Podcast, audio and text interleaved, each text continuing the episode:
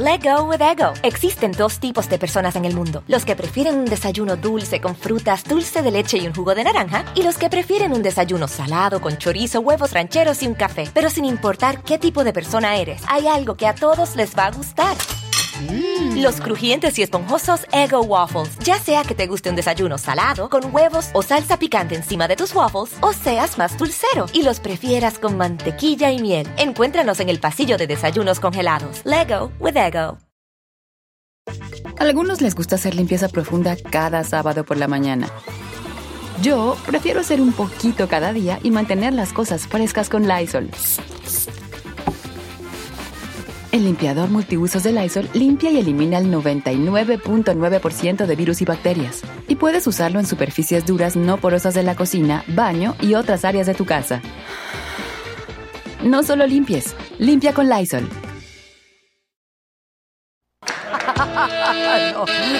Pero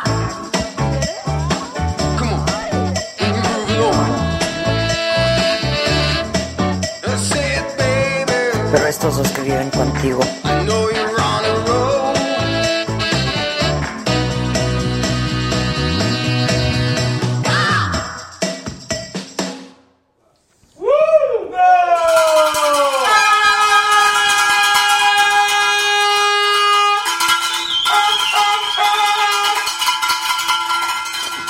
Pónganse a hacer lo que estaban haciendo mientras levantábamos la señal. Pónganse, pónganse.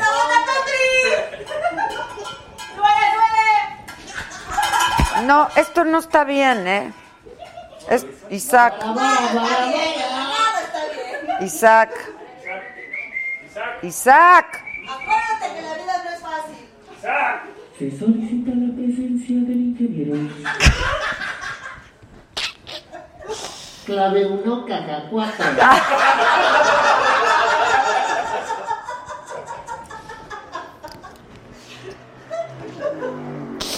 ¿Estamos o no? Ya. Muchachos, tuvimos un problema técnico. La de esa del DC, como dijera Héctor Suárez, es que. Es que. ¿Cuánto tiempo tiene Isaac? ¿Por qué? eh? ¿Tú di?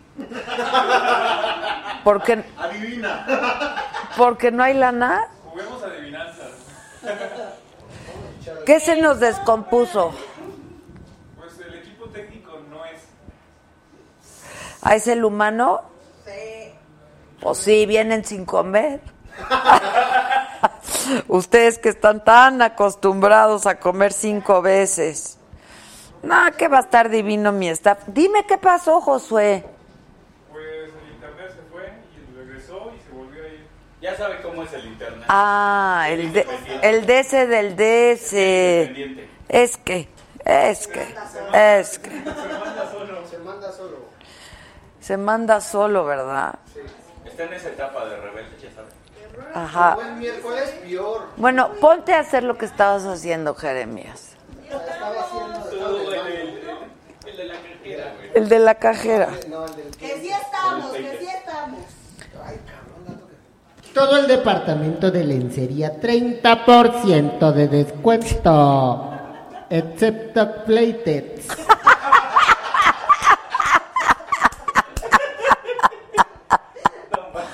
Ay, lástima que no nos alimentamos de risas, ¿verdad?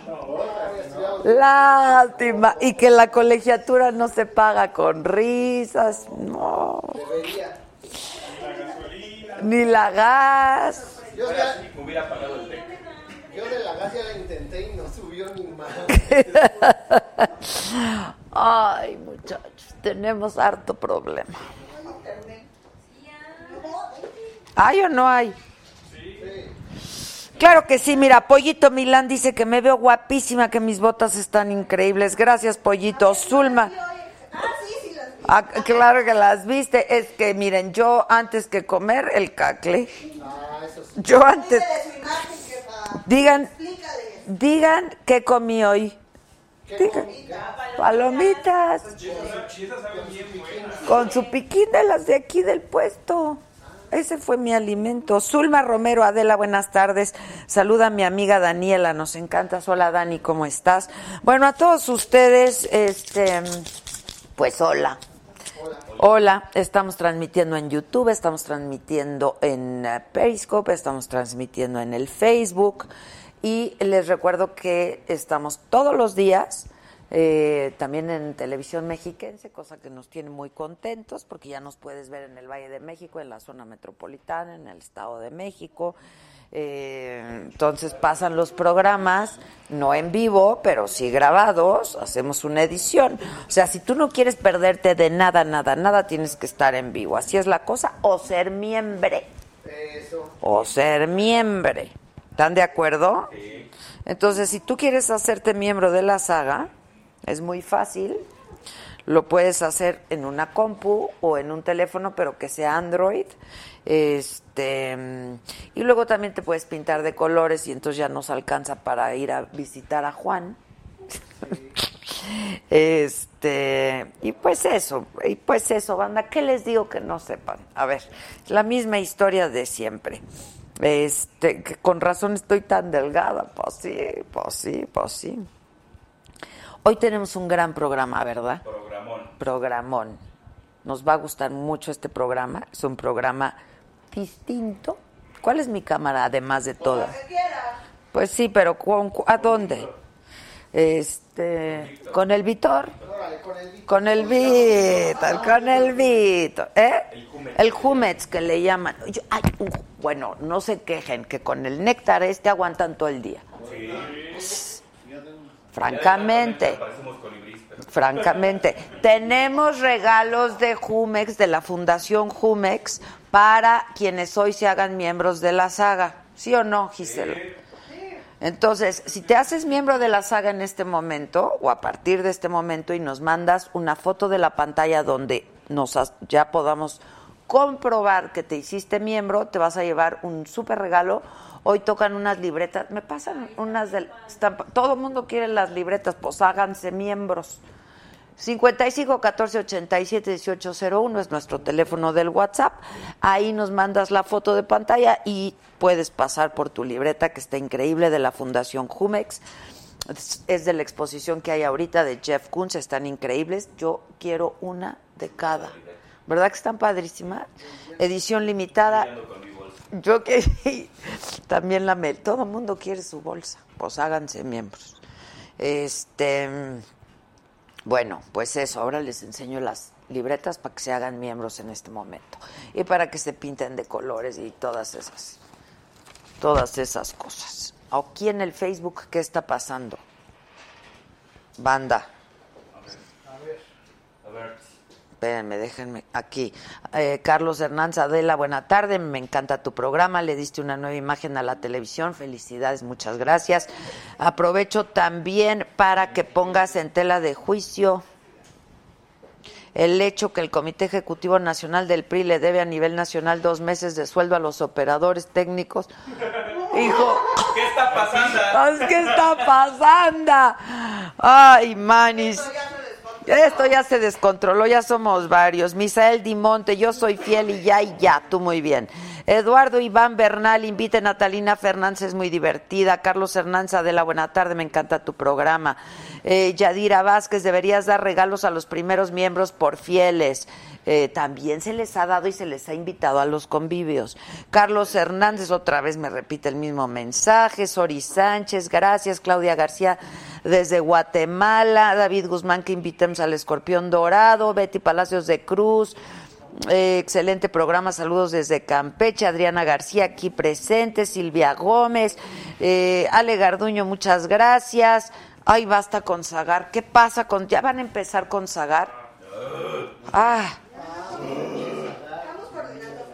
Ya estamos en ello, muchachos, de verdad estamos en ello. Hay que dejarlo aquí, güey. Es una gran idea. Que de repente que se caiga el internet del bobote. Ah, Mira que nos ven en el canal 34, diario a las 11 de la noche, es por televisión mexiquense. Bravo. Bravo, Mon. Mientras echan sus tacos de chorizo verde. Exacto, exacto. Yo los quiero muchísimo, los quiero más. Este Alejandro Pedraza me dice algo muy bonito, te agradezco mucho, Ale. Si se pintan de colores, pues podemos durar más tiempo de aquí a, a la quincena. De aquí a dos meses. Ojalá. Ojalá, ojalá. Exacto. Oigan, bueno, también me han estado preguntando que si el termo, que si la cachucha. Hoy me habló Ángel, Angelito Ángel Medina, que me hizo mi chamarra divina. Mañana la traigo. Me la puse en la mañana, pero La que trae su cara. la que trae mi cara está increíble. Este, pero aquí en la-sagastore.com encuentras un montón de cosas de saga para que seas parte de la banda. Y también en eh, The Walking Legend también encuentras ahí trapos bien padres. Y bueno, pues así están las cosas. No, no voy a leer esto, ¿eh? que por qué no estamos en Twitter, dicen que no llega la noticia. Sí estamos en Periscope, ¿no, Josué? Ya. Sí, sí estamos, sí estamos. Claro que estamos. Transmisión en el Twitter de la saga. Tienen que buscar en el Twitter la transmisión de la saga y ya con eso. Este, bueno, quiero contarles de qué va hoy el programa porque va a estar bien padre. Es de esos programas que me emociona mucho. Muy emotivos, son unas historias, sí, muy, muy. A mí son, son personas a las que yo admiro mucho, que me han inspirado mucho, que en cuanto conocí sus historias, luego, luego dijimos, tienen que estar aquí con nosotros. Está con nosotros un cuate argentino, este, que es conferencista, que es orador, que es actor, que es estandopero, eh, que es conductor de televisión. Creo que ya va a hacer su serie biográfica, su bioserie, este, y luego también quería ser presidente de Argentina. Él es argentino, bueno, al- algo, algo tenía que tener, ¿no? Este, no, está muy cañón. Es pastor. Es, es sencillísimo. Es pastor, Es pastor, es pastor. Dante Gebel va a estar con nosotros. Si no lo has escuchado, te va a encantar escucharlo. De verdad, este, pues tiene, tiene millones de seguidores, llena estadios completos en América Latina, en Sudamérica, pero de verdad estadios de 80 mil personas. Está muy cañón. Y luego va a estar con nosotros, además de que es talentosísimo, está muy guapo. Yo pensé que hasta era modelo o una cosa así.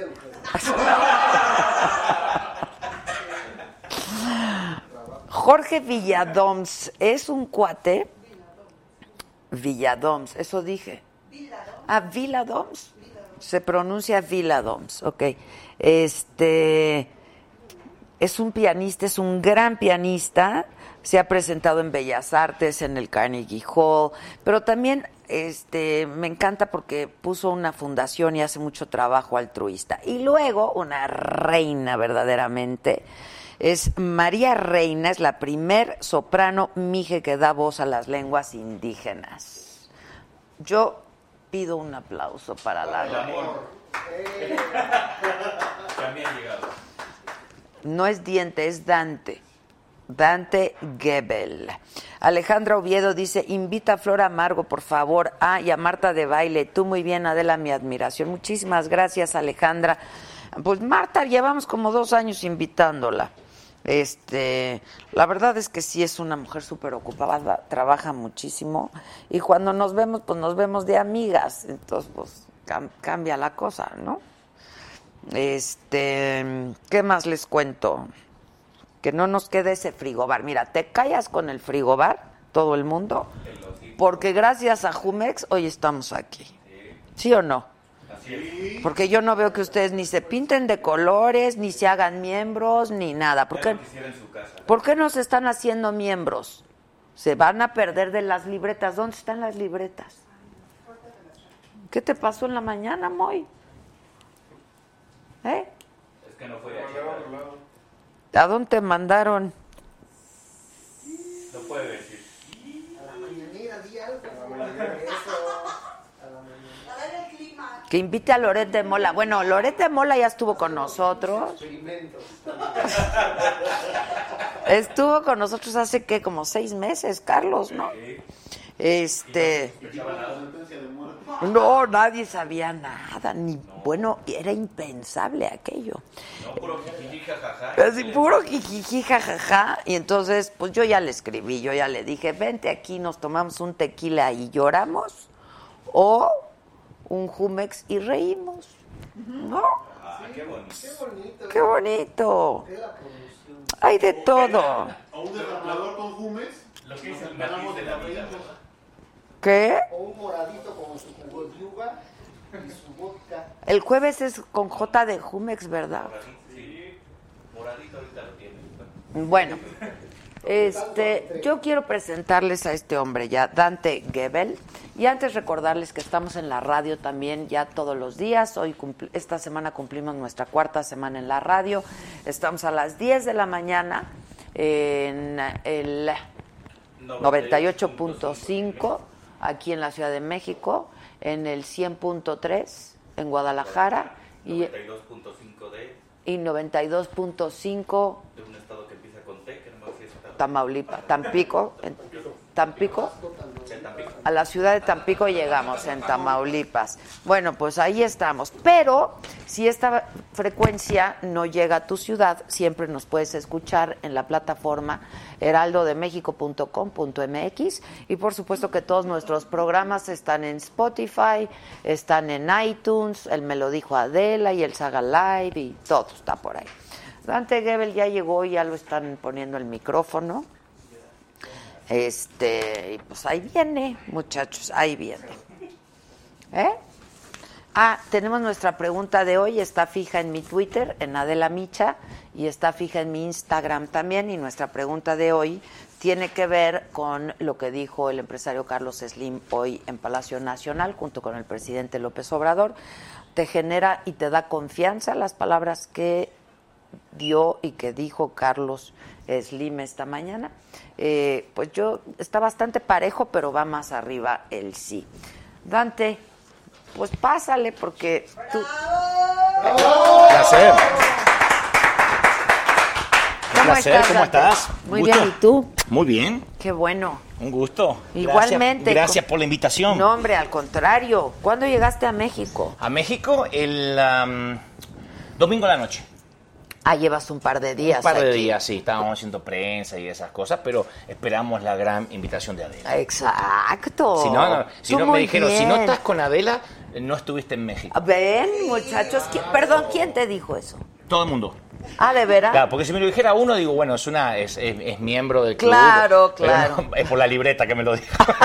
pero no, no, no, me lo dijo mucha gente. Me dijo, tienes que ir con Adela, tienes que ir con Adela. Entonces dije, bueno, sí, sí. Porque me dice, es tendencia y tienes que estar ahí. Y eso va a ser muy bien para la- lo que vas a hacer en el Auditorio Nacional. Pero de verdad te digo, ¿eh? no es obsecuencia. Te lo digo de, te lo digo de verdad. Me lo dijo No, muchísima no, gente. Qué bueno, lo celebro. La verdad Sí. te la vas a pasar bien. Sí, eso sí, eso te la vas a pasar bien.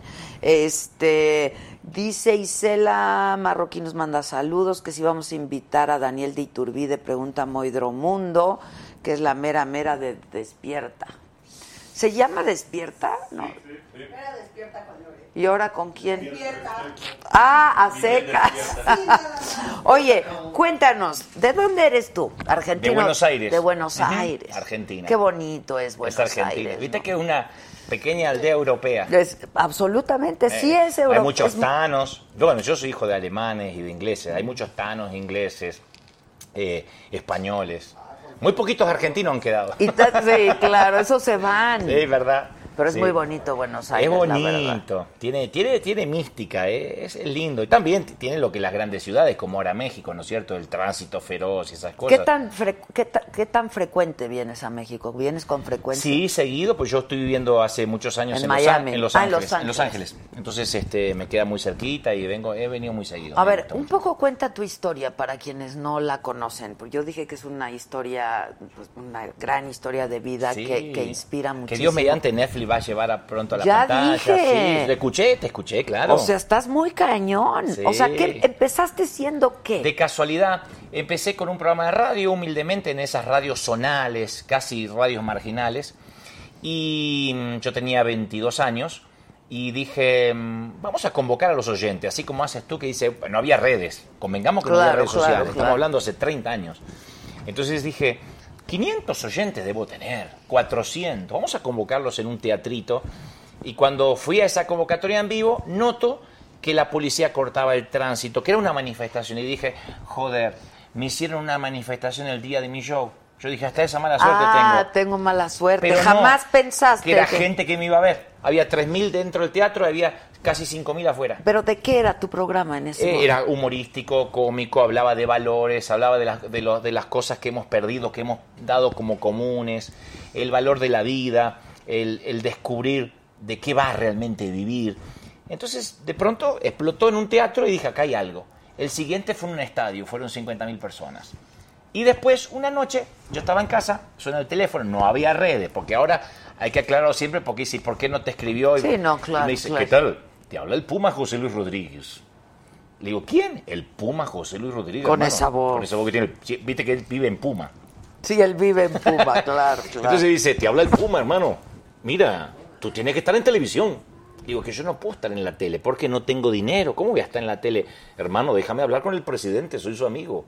A la semana estaba en cadena nacional con un programa de televisión y ahí ya el fue. presidente en ese momento Carlos era Menem. Carlos Menem. Carlos Menem dijo, bueno, que esté en la televisión el muchacho, me abrió un espacio en la televisión federal y estaba en cadena nacional por un año y ahí las convocatorias fueron de 100.000, de 120.000 personas y creció como, como la espuma. Actualmente, bueno, yo conduzco Late Night y todo eso, pero ya después me, me fui haciendo más un animal de televisión. Pero en aquel entonces fue todo de casualidad, fue de la, una historia de Ceniciento, de la noche a la mañana, fue algo Pues absolutamente es algo que ya traías entonces. ¿Tú qué estudiaste o nada. nada? O sea, Autodidacta, autodidacta. absoluto. Pues, Pero leo ¿qué- mucho, la- picoteo de todo. Me puedes preguntar de cualquier cosa, ¿eh? ¿Qué dicen? Igual que los botes. Sí. Sí, no, Oye, pero, no, pero, me puedes la- preguntar de cualquier cosa. Yo picoteo todos los temas y los egresados de Harvard dicen, wow, ¿dónde estudió? Porque eso hacemos los que estamos en los medios, tenemos que actualizarnos De a diario. todo, de todo, Y terminamos claro. sabiendo más que los que cuelgan un diploma en la pared. Oye, pero Aunque dime- tengo un doctorado, sí. Pero dime algo, eh, a, a ti te llamaba la atención la comunica- comunicarte con la gente de- de, siempre. Siempre, desde que soy dibujante, que de- a través de una caricatura, a través de la radio, de la tele, yo pienso que la comunicación es, es fascinante, ¿no? Que es lo que hace falta, te veía recién hace un ratito, eh, cómo lograste, te lo habrán dicho, pero te lo voy a decir yo objetivamente, foráneo, como un foráneo, cómo lograste reinventarte a la nueva forma de comunicar porque antiguamente la televisión era, hola, ¿qué tal? Comenzamos aquí, esto era un teleprompter, ¿no es cierto? Nos vamos sí, a la claro, pausa, claro. aquí cámara, era todo muy acartonado y hoy puedes darte el lujo de, de- de- de entender qué la gente quiere consumir, cómo es Adela en la intimidad, qué hace, Que ya no anda, sea tan frío, que ya no sea un canal eh, frío. que no sea, y que pueda acceder. Y esa reingeniería es parte de entender cómo comunicar ahora, que no es lo mismo que comunicar hace 30 años atrás, No. y no nos quedamos arcaicos. Absolutamente. Y ves a los chavos hoy, pues hacen cosas completamente Claro. distintas, ¿no? No sé si yo me vería eh, cayéndome en un skate y siendo youtuber. No sé si Yo tanto. tampoco. Justo estábamos hablando hace un rato con mis compañeros de unos youtubers que tienen 20 millones mexicanos Pero compañeros. vos viste cómo se hacen famosos. 20 millones de, de, de ¿Pero haciendo seguidores. qué? Pues o viajando, Pero o algunos, no sé, no algunos sé. viajando y ahí, bueno, pero otros insultan literalmente la inteligencia intelectual de cualquiera, porque hay algunos que se sacan rascándose la nariz y tienen 50 millones. O sea, ser famoso hoy de la noche a la mañana no es, no es la historia de antes, que había que remar y tener un background. Ahora, ¿quién sabe cuánto pueda durar eso? No, no sé si se sostenga, No, son olas, no se sostiene. Son olas, son olas. Son- son olas. Janet G. dice que eres lo máximo, Dante. Ah, muchas gracias. Dante Gaber. Y luego empiezas un poco a, a- hacer programas religiosos. No, ¿O no, nunca. Nunca. Yo creo que la religión es el opio de los pueblos. Yo lo comparto absolutamente la frase. Yo pienso que sí soy cristiano, con valores cristianos. Eh, yo, por ejemplo, lo que voy a hacer ahora en... Y eres pastor, ¿no? Además, dicen. Además- dicen No, no, porque eres. a los 23 años la prensa me puso el pastor de los jóvenes. Pudo haber puesto el gurú Ah, ok. de no sé qué. Pero entonces no eres. Eh, eh, bueno, técnicamente yo nunca me consideré pastor, pero sí soy alguien que está fungiendo ese oficio porque tenemos una arena en Anaheim, cerquita de Disneyland, donde yo todos los domingos estoy ahí y ahí transmitimos al mundo. Y van artistas, va gente que tiene cualquier tipo de religión. Entonces no es, uy, es una iglesia que hay que hacerse parte Ah, como tradicionalmente se cree. Pero vuelvo a lo que te decía. Ahora en el Auditorio Nacional, el 9 de octubre, yo empiezo la conferencia preguntando si mañana te tocara morir, que podría ser una eventualidad. ¿Qué colocarían en tu tumba de modo que sepamos que Adela pasó por aquí? O sea, ¿qué es la primera frase que te viene a la mente? Y la gente no piensa en eso, porque nos creemos Inmortales. infinitos. Infinitos. claro, y estamos de tránsito. Entonces yo dice, ¿qué pondrían en mi tumba? ¿Qué legado dejas? Además de la televisión, un libro. No, digo legado a los que te conocen, que, que digan, nos enseñó a trabajar, nos enseñó la disciplina, fue una persona de bien. Y a partir de ahí empiezo a construir una conferencia que dura casi dos horas y media. La gente se muere de la risa, porque es una suerte de stand-up, ¿no? Y al final terminan llorando, reflexionando en un montón de cosas que nada tienen que ver con la religión. Pero sí se conectan con Dios, se conectan con los valores, con las cosas que dejan tan por sentado. eh, Que eso nos falta mucho, ¿no? Mucho. También hay, hay, hay una gran necesidad de eso, ¿no? Este, Y fíjate que y la yo ep- creo que tú llenas esa necesidad. en- Por lo menos aporta un granito de arena, pero viste que en la, en la época más globalizada, hoy tenemos una comunicación que nuestros bisabuelos jamás soñaron. Y en la época más globalizada estamos más desconectados íntimamente que nunca. ¿Ves un restaurante? ¿Lo viste? Cada uno de- Cada en, quien con en su plataforma digital, cada uno en su mundo. Eh, o, o- o los papis no saben lo que el hijo está haciendo al otro lado de la, de la, de la pared. Hay una desconexión abrumadora. Cuando en, en Estados Unidos un muchacho entra a un colegio y mata un montón, el FBI va a la casa del- donde vivía el chico y la madre dice, no sé, yo no entraba a su habitación. Y descubren- Estaba en su computadora. Sí, y bombas, el tipo estaba armando. Nunca la madre se enteró. O sea, la desconexión es abrumadora.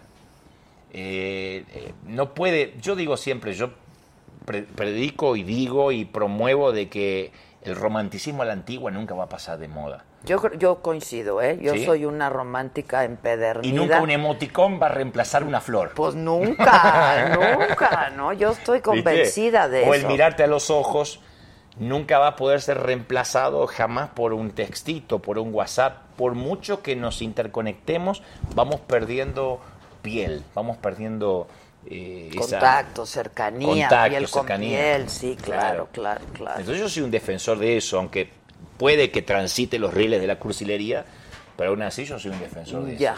Ahora, yo sí estaba convencida en que eras pastor. Bueno, este, pero mira, yo hago un trabajo pastoral todos los domingos, pero la gente dice, eres pastor e inmediatamente se disparan un montón de prejuicios por, a ese, por ese tema de la generalización, ¿no es cierto? Que dicen, eh, si es pastor seguramente vive de eso, tiene una iglesia. No, yo hago miles de cosas, me cambio los sombreros todo el tiempo. Entonces hago una tarea pastoral los domingos, pero también conduzco un programa de televisión, este, hago cine, eh, si hay una película estoy actuando, yo, yo puedo cambiarme los sombreros sin ningún prejuicio. Ya. ¿Y naciste cristiano o te hiciste No, a los cuando yo tenía, cuando yo nací mi mamá ya estaba enferma de cáncer terminal. Y cuando yo tenía siete años, mamá nunca me había podido alzar porque pobrecita tenía, era cadavérica, estaba muy enfermita. Y alguien nos habló de que teníamos que tener fe, confiar en Dios y mamá se sana. Dios me la regalaría 40 años más. No me diga. Sí. Y yo ya me había, mamá me decía, hijo, yo tenía cinco años y la vieja me decía, Ahora, en la ciencia hay milagros también. ¿no? claro, Dios usa la ciencia. Claro. Puede ser un milagro que no te lo explique, o puede ser que los médicos operaron perfectamente. Eh, eh, la ciencia es permitida porque Dios permite que se invente. La cosa es que mamá se sana. Y entonces mamá me venía hablando, mira hijo, un día yo no voy a estar. Cuida a papá, que papá es alcohólico, le gusta mucho, como todo alemán, tomar. Y yo me había acostumbrado de que mamá se iba. Le decía, ¿cómo voy a saber si estás muerta? Fíjate vos qué, qué patético lo que te estoy contando. Y me decía, "Cuando- vos ven, de mí- ven a darme un beso todas las mañanas. Si estoy fría es porque ya me fui. Si estoy tibia es porque... y- pero pero me lo, ella me lo hizo para que no sea tan choqueante para un nene. Yo me acostumbré que mamá se iba a ir. Así que a los siete años cuando me dicen que iba a vivir, Sí, claro. entonces a partir de ahí nuestra fe en Dios, yo sentí que nos cambió la vida y, y decidí, ¿sabes qué, Adela? Eh, honrar la vida, que no es lo mismo que vivir. Yo digo siempre en la conferencia que la muerte nos sorprenda vivos, ¿no? Sí, sí, Que sí. no nos que te agarre sorpre- muertos, sí, que, que te no sorprenda vivo haciendo algo. Y lo que hago- Apasionado, intenso, Una sí. vida intencional. Sí. Voy a provocar la vida, ¿no? No ser testigo de tu propia Exacto. vida. O lo que es peor, tener una vida prestada. Porque, viste, hay gente que te dice, Yo me casé con el hombre que mamá quería que me casara. Tengo la profesión que papá quería que tuviera. Entonces hay momentos que te ves al espejo y no te gusta la persona en la cual te estás convirtiendo. Convirtiendo. Pero tú crees que pasa ahora lo mismo con las nuevas generaciones o, o traen... Peor, porque antiguamente, seguramente alguien va a decir en las redes que estoy diciendo que todo tiempo pasado fue mejor. No, pero antiguamente teníamos algunas personas para mirar, algunos modelos. Hoy, hoy la sociedad está céfala. Te digo, dime un político Hay que... una ausencia de liderazgo Eso. brutal. Dime un político, En el mundo, un ¿eh? político en la región que digas, ¡ay, qué político! Dime quién. Y, y- y tienes que empezar a pensar. En el mundo. Oye, En ¿y, el tú, ¿y mundo. qué habías pensado, pensaste en algún momento, lo leí por ahí, pero Sí.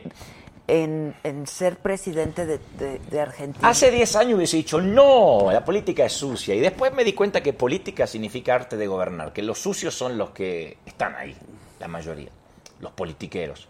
Entonces yo le dije a un periodista hace poco, me dijo, ¿considerarías si las encuestas te dan eh, favorable eh, tener cierta injerencia política? Y dije que sí, me gustaría, ¿sabes?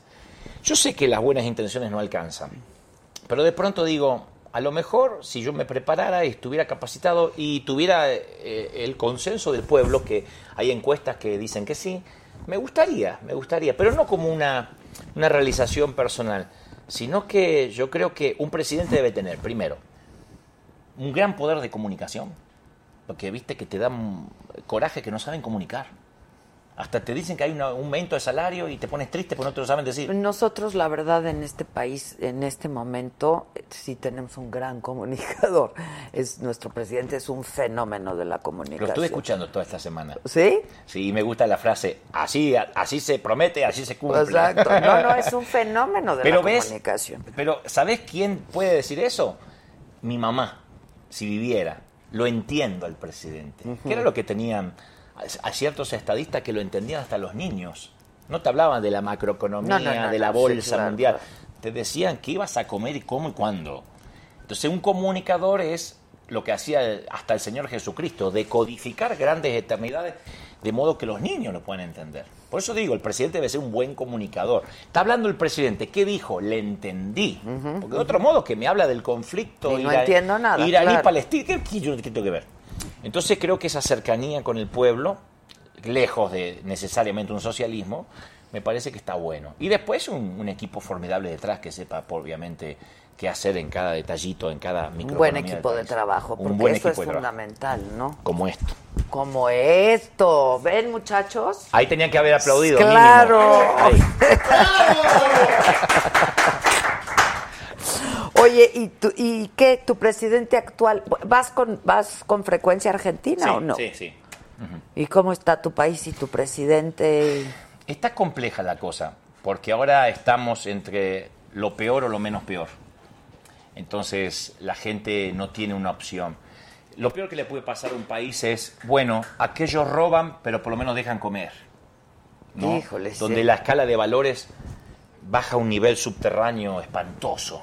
Donde te dicen, bueno, este no va a robar tanto y este roba menos. Sí, es una delincuente, tiene un montón de causas abiertas, pero por lo menos te acuerdas que nos daba una asignación por hijo? Híjole, sí, qué fuerte. O sea, es, es, es espantoso. Sí, sí O lo sea, es. se debaten. Y te lo dicen, ¿eh? No, no, voy a votar a Fulano, aunque robó, y yo sé que es una delincuente, pero prometió que iba a abrir fuente de trabajo. O sea, es como eh, darle a pilotear un avión a un tipo que está alcoholizado, pero por lo menos sabe más, mejor que el otro que nunca agarró un avión. por lo menos, ujú. Es terrorífico. Entonces, eh, hay una falta de esperanza abrumadora.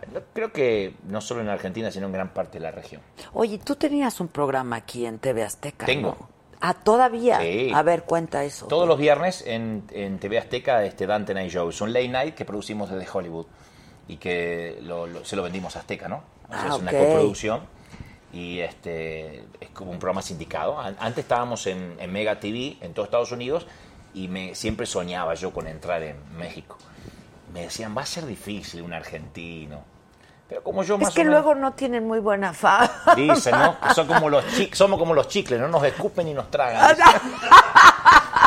Pero, pero, pero después yo decía, no, porque yo hago un humor muy sano. Y yo tenía este pensamiento, a ver si, si coincidís o no. Yo decía, yo conocí México por Roberto Gómez Bolaños, por Mario Moreno. Eh, México es el precursor del humor sano, que hasta el día de hoy hay un capítulo del Chavo y yo me lo quedo viendo por décimo... Tú y las generaciones anteriores y las y que siguen. sí. Y, sí, Y sí, son los chistes, los chistes naif, este, si se quieren, eh, impolutos. Entonces cuando me dicen, no, no, no, México le gusta el doble sentido, México, yo no sé si eso es lo que le gusta al público, porque es también como decir, coman estiércol porque un millón de moscas no pueden estar equivocadas. Me parece que, que- que- que los programadores hacen lo que les parece y dicen, no, no, eso es lo que quiere el público. Yo no sé si lo que quiere el público, si no, no tendría éxito el chavo. Las películas de Cantinflas se siguen viendo. Sí, claro. Y eso salió de la, de la, de la, de la cantera de México. Entonces yo pienso el humor sano y nosotros hacemos un late night, sa- un late night sano, donde eh, no de- denigramos a la mujer, donde no usamos el doble sentido y nos reímos de muchas cosas, los invitados son respetados, viste que no hay muchos entrevistadores además de ti No, muchas que gracias. preguntan y esperan la respuesta. Es que sí, pero. A mí me hacen así, dime, ¿qué estás haciendo? Cuéntame, cuéntame. Y se pone a hacer señas. O no, miran el celular, me pone loco. Bueno, es que yo te quiero No, leer. no, te no, quiero vos me estás te leyendo lo que está pasando acá. Sí, exacto. Pero yo tengo exacto. entrevistadores que están hablando de qué van a comer a la noche con la mujer, mientras que me tienen enfrente. Yo digo, joder, si estamos eh, eh, al aire. No, esto tiene que ver con el vivo, pero me refiero, eh, hay una generación de, de- de que hace televisión que no está escuchando. Yo una vez voy a hacer una prueba y la voy a hacer.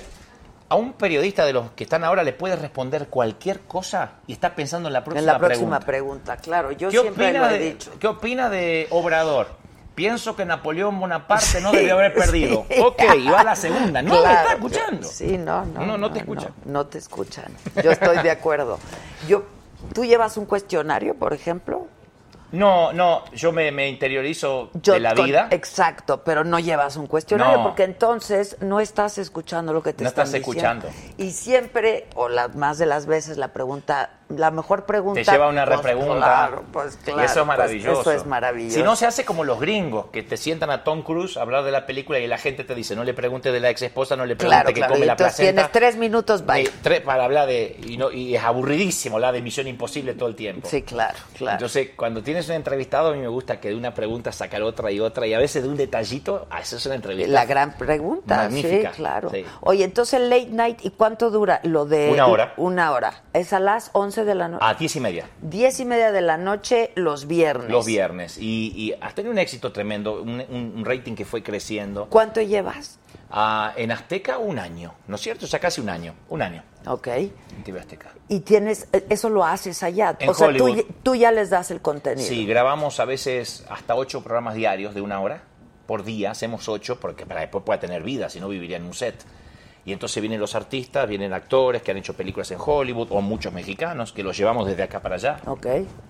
Y hacemos el show, hay monólogos, hay entrevistas, hay sketches, muy, muy bonito. Entonces tienes como todo tu equipo, Propio estudio, tu sí. propio estudio. Sí. Y hacen sketches ahí mismo. Sí, tenemos con todo el- tu to- tenemos todo plata un- de actores, digamos. Así es. Tenemos toda una, una plantilla de actores que están ahí fijos, más todo el equipo técnico. Entonces, como, es como tener un propio canal. Ya. ¿Cómo tienes tú aquí? Entonces, Y eso- entonces ahí vas metiendo como mucha mucha información, o sea, mucho contenido, digamos. dejar algo al final. Yo me permito, todo el show es para los últimos dos minutos. Que haces una ref- reflexión. Una reflexión pequeña, que la gente no sienta que es religiosa. Pero de pronto le digo algo como, si volvieras a vivir, ¿qué error no repetirías? ¿No? Y luego llegamos a la conclusión de que no podemos hacer que el tiempo vaya para atrás. Pero todos los días tenemos una nueva oportunidad al nacer un nuevo día, a rehacer, a reinventarnos. La neurogénesis nunca se detiene, uno puede tener una reingeniería en cómo vivir con la familia, en, reorganizar los afectos. Y eso es lo que le dejo al final antes que la gente se vaya a acostar. Sin ponerme en una posición mística o mesiánica, les doy un regalito, alguna frase Ya. célebre o algo por Oye, y todas esas preguntas tú ya te las has respondido. Todas. Sí, Adela, todas. Qué difícil es, ¿no? Todas, todas. Y te las vuelves a hacer seguramente. Lo principal Porque- es, yo, yo tengo, no sé por qué me agarró una conciencia de que, eh, de que nos vamos a ir. La gente vive como si fueran pasajeros, eh, como si este fuera el destino final. Nos vamos a ir. A mí Adela. también me llegó esa conciencia. ¿Crees que es por la edad? Digo, se- seguramente somos un poco contemporáneos. No, por la sabiduría, me parece, porque hay gente que tiene se- 80 años y es necia. No, es la sabiduría que uno va adquiriendo en la vida, cosas que van pasando, estar al lado de otros lechos de muerte, eso te impacta también. Yo estoy mucho al lado de personas que están en la última estación de la vida y todas se arrepienten de lo que no hicieron. Muy pocos de lo que hicieron. Tenía que haber amado más. Eh, no estuve con mi hija. ¿Por qué no le pedí perdón por ese orgullo tonto? Me perdí el amor de mi vida. Tenía que haber dicho que la amaba. ¿Por qué no crucé el país para buscarla? ¿Por qué no jugué más con ellos? Hace poco me decía un, un compañero de televisión, me decía, mira, me estoy divorciando, lo cual es un tema aparte, pero me dice, ¿puedes creer que ahora estoy disfrutando a mis hijos cuando me toca por el juez? Así les pasa siempre, sobre todo a los hombres. ¿eh? Claro. Pero me dice, le digo, Sobre ¿por qué? todo los hombres que se pierden por estos... La niñez. ¿Sabes? Y por estos conceptos malentendidos del machismo, Sí. etcétera, se pierden de, la, de vivir la paternidad. Y no los bañan, por ejemplo, no los ayudan a acostarse, no leen un cuento. Dice, yo estaba con ellos, pero los daba por sentados porque estaban en la otra habitación. Ahora que me tocan un fin de semana, los baños los llevo al parque. Cambia la miro- dinámica Los miro comer, claro. Y los nenes feliz que ganaron un papá.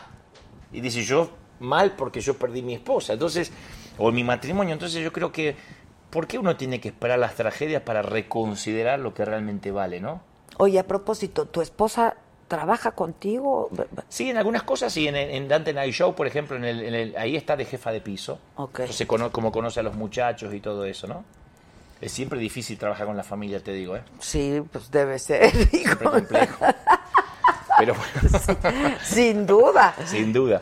Pero insisto con el tema, yo pienso que las cosas que tienen valor a veces se nos escurren de los dedos en ese avatar de la vida que uno va, va, va, va dando, metiéndose sin darse cuenta.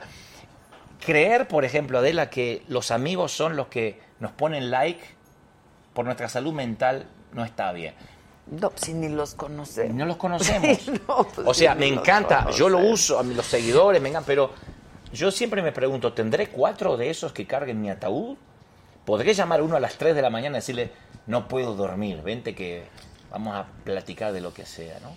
Entonces creo que eso es lo importante de la vida, descubrir esas amistades incondicionales.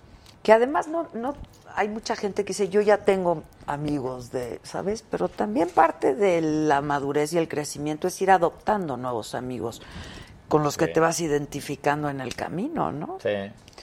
Conservar los anteriores, pero también puedes ir es haciendo difícil nuevas también conservar los anteriores si la vida fue más prominente contigo que para con ellos. Sí, hay es que tener difícil. mucha grandeza moral para decir, uy, te fue muy bien y a mí no tanto, y aún así seguimos siendo amigos. ¿No? Porque la gente dice, te cambió el dinero, te cambió la fama. Y la fama y el dinero no cambian a nadie, muestran lo que eras. Bueno, pero a ver, más. tú, tú, tú has adquirido mucha fama y has ganado mucho dinero. Sí. Y no has cambiado. Es decir, El dinero muestra lo que eres. ¿Viste cuando uno ve un boxeador o un jugador de fútbol que de la noche a la mañana se vuelve petulante? Y dice, no, es que ganó mucho dinero y cambió. No, era un petulante pobre, nada más, nada más que nadie lo miraba. un pobre tiene- petulante y un petulante ahora pobre. tiene dinero para mostrarlo. El dinero te expone nada más, expone tu esencia. Si eras una mala Te persona, exhibe. te exhibe. Si eras una buena persona, el dinero va a mostrar que eres una buena persona. Si eres una mala persona, el dinero va a exponer que eres una mala persona. El dinero no cambia a nadie. ¿Cómo va a cambiar tu esencia? Si eres egoísta, vas a ser tan miserable que lo único que tienes es millones en el banco. Tan pobre que lo único que vas a tener es dinero. O sea, el que es miserable de alma.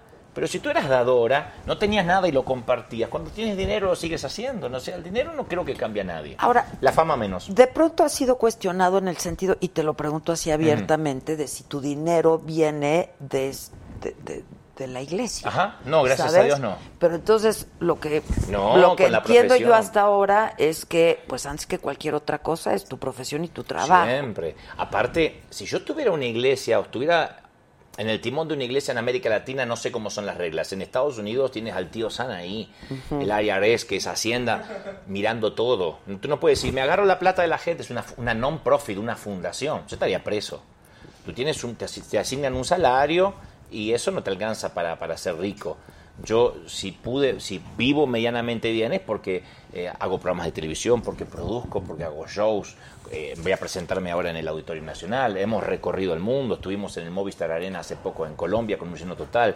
Entonces yo vivo de mi profesión y muy bien. ¿Y qué va a pasar en el auditorio? Tenemos más invitados. ¿Te tienes que ir? No, ¿verdad? No, yo me quedo con, ¿Te, te hasta que tú me digas. No, no, pues el tiempo que quieras. Ya llegó Jorge. Ya llegaron los dos. Jorge, te va a encantar conocer. Ok. Es la maravilla que tiene este programa, que hay unas coincidencias increíbles. Jorge Viladoms está aquí, que es un gran Es un pianista. pianista. Sí, lo, cono lo conoces. No, pero ah, ¿me escu- escuchaste? Escuché que pensabas que era modelo. Este, vas a ver qué guapo es. No sé, Eh, no te podría decir eso yo mucho, pero... Sí, bueno, sí puedes reconocer la belleza en un nombre. Las mujeres reconocen belleza en mujeres, los varones no nos Uy, damos quién cuenta. sabe. Luego a las mujeres también les cuesta mucho trabajo. No, lo- las mujeres dicen qué bonita que estás. Los varones no nos damos. Me dicen, te dice, ¿viste qué guapo? Yo no sé, yo nunca me doy cuenta de esas cosas. ¿A poco? De verdad, no me doy cuenta. Y no es machismo ni. No, ni- pero si ni- ves, a, a- por, por ejemplo, a Tom Cruise y dices, ay, qué guapo, ¿no? ¿Cómo? Qué lindo que actúa. Yo nunca lo veo si. No sé, no, no. No me doy cuenta de eso. No. Tal vez sea una deficiencia mía, pero no, Está no. más guapo de lo que actúa, de hecho. ¿eh? Eh, Bueno. Pero no, no, no, no, no. O por ahí puedo decir, uy, cuántas cirugías que tiene el tipo este. Tiene, pero no me doy cuenta. Ay, ya, el típico envidioso. Mirá, vive en el jean.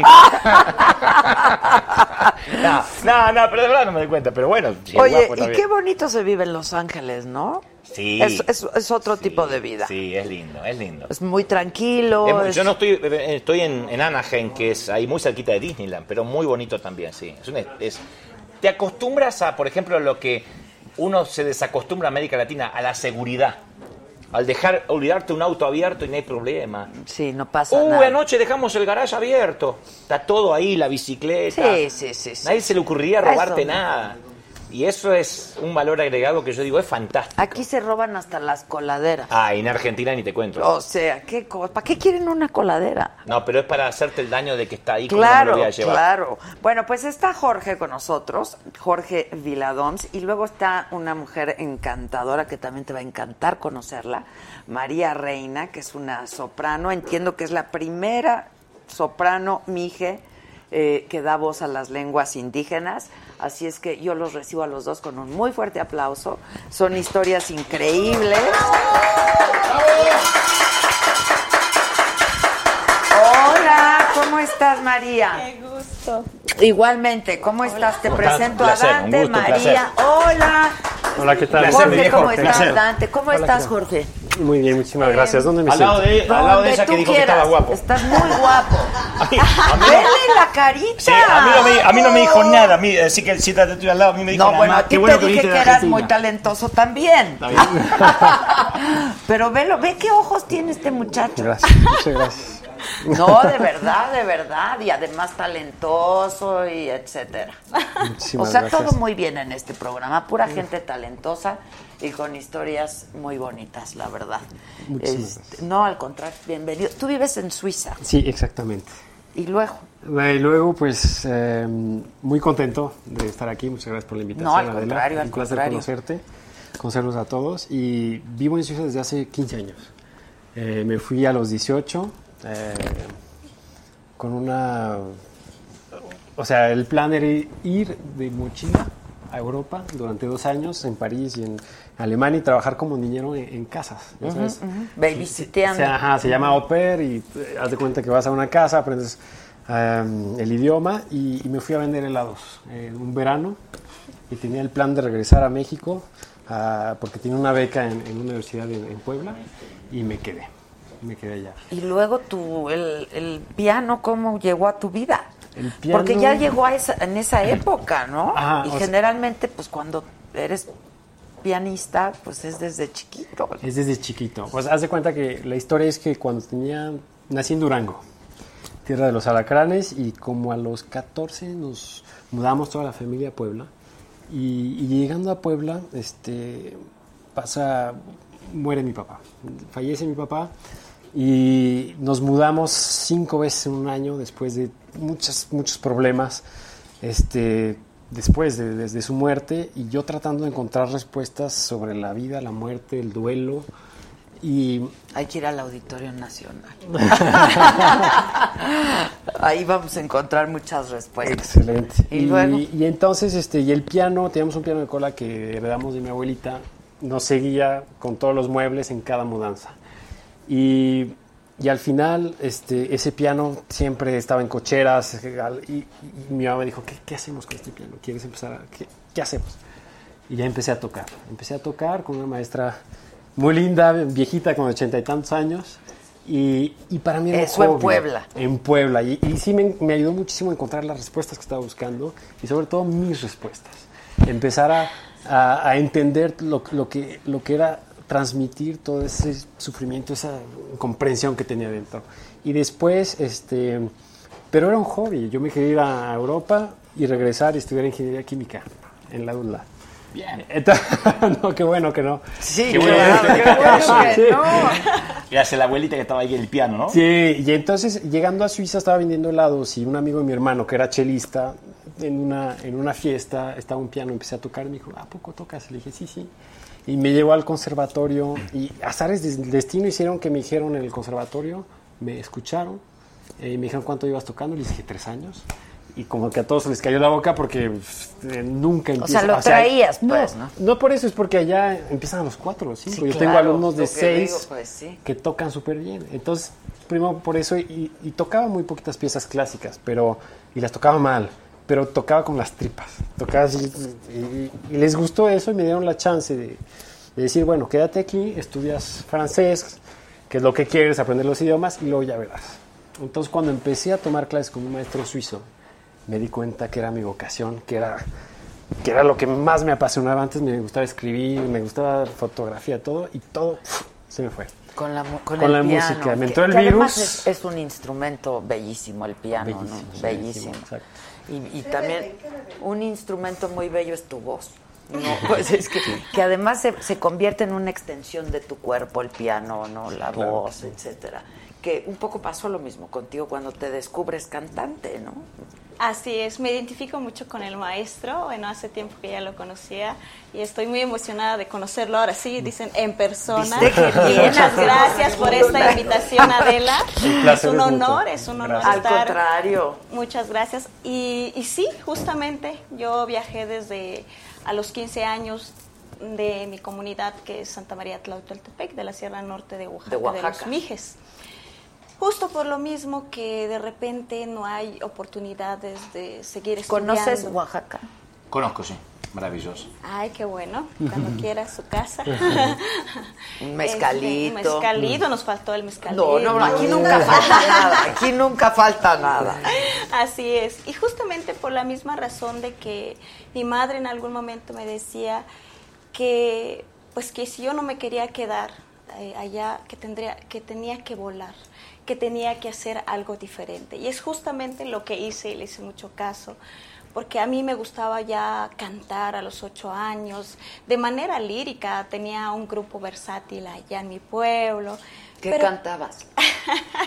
puras canciones populares como la de Rocío Durcal, hasta de la misma Jenny Rivera, Ah, de algunos de no de Selena, ¿no? De Selena. Selena me encantaba.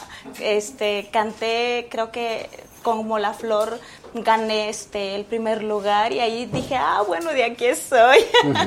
Pero justamente pasa que no veía avanzar más eh, tanto para estudiar y ver cómo, qué podía yo hacer como mujer y irme fuera. Pero ¿cómo? ¿Cómo se hace las eso? mujeres están muy marginadas. Digo, siempre estamos, pero en esa zona más, ¿no? Eh, sí, es muy difícil. Como ¿no? digo yo, ser mujer, ser indígena y ser pobre es una triple condena, ¿no? Es difícil y, y más que nada es una decisión que hay que tomar como mujer y ver de alguna manera qué es lo que tú quieres, a dónde quieres ir, pero nunca olvidarte de tu raíz, como por ejemplo vestirse, ¿no? Que es tan bonito nuestra vestimenta, el hablar mi lengua. Dios kuhuiban guktak te puenan piatmado de viao yayuk, Dios kuhuye Adela, Dios kuhuye Maestro Jorge, Dios kuhuye Yatabasmi. Es de alguna manera agradecerles por estar aquí con ustedes. Qué dulce Sí, suena, ¿no? A ver otra vez. Sí. Qué dulce qué lindo. suena. Así es, y cantado ¿Tu mejor. lengua cuál es? Sí, sí, sí. Mije. Mije. Ayuk. Ok, pero también cantas en otros idiomas y en otras lenguas también, ¿no? Así es, en mixteco, En en, mixteco, zapoteco, zapoteco. en maya y en náhuatl, que son las lenguas de nuestro México, que son 68 lenguas, pero eh, aquí La canto eh, cinco lenguas y sobre todo en este momento que acabo de sacar mi primer disco que se llama Orgullosa Soy Raíz. ¿Sabes a quién entrevisté hoy? A ver, Estuvo en el programa de radio Lila Downs. la maestra, que La le mandamos maestra. muchos Es que es saludos. oaxaqueña también. Claro. este, y, y tienen esta belleza, ¿sabes? O sea, tan nuestra y este, es una mujer encantadora y, y- y, pues lo hace muy bien. ¿no? y ahora, pues es que sí, te- se parecen, pues. ¿no? Claro, y la admiro mucho. Ya nos conocemos un poquito, nos saludamos, pero sobre todo yo creo que el poder representar a Oaxaca, el poder, poder representar a nuestro, a nuestro México es maravilloso. Entonces, de alguna manera, Ahora, tú ya no, ya no estabas estudiando. Eh, La, la- la- acabaste la primaria yo acabé la primaria y la secundaria, secundaria. En, en mi comunidad y a los 15 años viajé a Guadalajara buscando estas nuevas oportunidades realmente para hacer algo ¿Sola diferente. te fuiste? Sí. Una mujer independiente. Pues sí, muy Y bien. me Es- contó que, que no, no, hablaba, no hablaba español. No, en ese entonces no hablaba bien el español, quizá mucho el 30%, con la señora que trabajé mucho tiempo allá, bueno, eh, con la... ¿En Guadalajara? En Guadalajara. Me decía que más o menos el 30% hablaba el español y junto ella, sus hijos y entre otros todos los compañeros, pues me enseñaron, ¿no? Y más después encontré una asociación, por eso me identifico mucho con el maestro Jorge, porque es la música te cambia la vida te cambia tu manera de pensar, pero te empodera más como mujer y sobre todo te hace crecer y te hace, te hace muy fuerte. Eso es algo que, que a mí me hizo ver que puedo yo ser de una comunidad, pero también puedo salir fuera a mostrar lo que yo tengo y con el tiempo, por supuesto, que la voz se va formando. Les dije que estas historias de vida. ¿Tú cantas? Bueno, a- actúo que Wow. Porque haces de todo. De todo, Sí, sí he cantado, sí. Te- o sea, ¿te echas un tango, por ejemplo? No, tango no, pero... Es bien difícil algo- el tango, ¿no? El tango es difícil de cantar, gracias. Muchas gracias. Ah, bueno.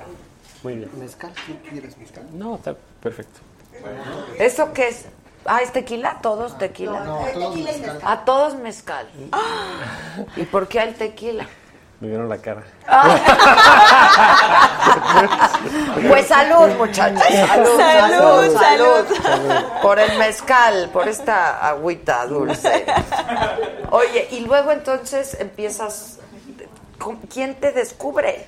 ¿O cómo fue? Joaquín Garzón, que ahorita está presente, nos va a acompañar al rato en el piano. El maestro, mi mentor, mi pianista. Salud. Me descubre. Salud, Salud, salud. salud, Dante. Salud, Salud, Qué gusto. salud, qué gusto, Salud, ¿eh? un placer Qué conocerte. bonita Igualmente. coincidencia, ¿no? Sí, La claro. verdad. Así, así, debe, así iba a ser y así tenía que ser. Así ¿no? tenía que ser. sí, em, me voy a Guadalajara, estuve unos años trabajando, pero siempre buscando eh, estudiar canto. Yo nunca estudié solfeo en ese entonces cuando empecé a cantar, hasta después cuando conocí al maestro Joaquín Garzón, que me dice que, que tenía que hacer algo diferente, pero sobre todo, como cantaba canciones populares, me dice, ¿por qué no cantar bel canto? Y le decía, ¿y eso ¿Qué- qué, es? con qué se yo come? escucho, yo escucho bandas filarmónicas en mi pueblo, pero pero nunca ópera ni técnica de ópera. Entonces escuché una cantante ¿no? que me pone.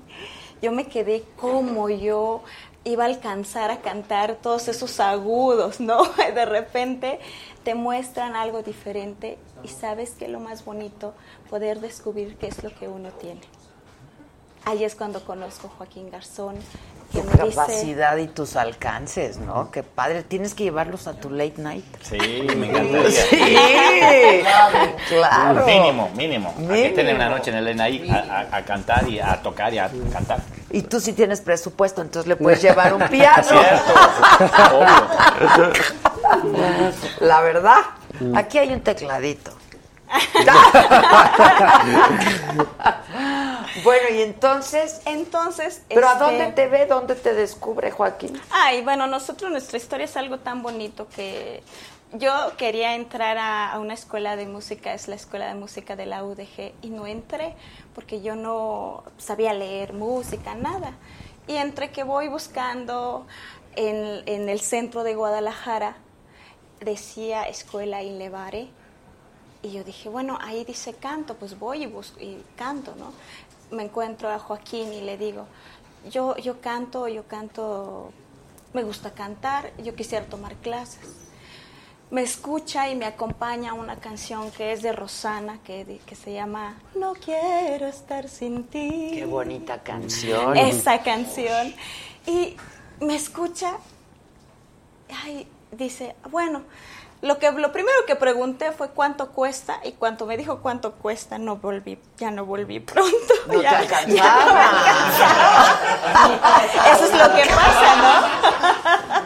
Es lo que pasa. Entonces yo dije, después de unos meses, él en ese entonces me comentó que tenía otra escuela de música, que donde se veía coro, que donde podría estudiar solfeo. Yo le decía, bueno, está bien, pues tendré que estudiar en algún momento eso, ¿no?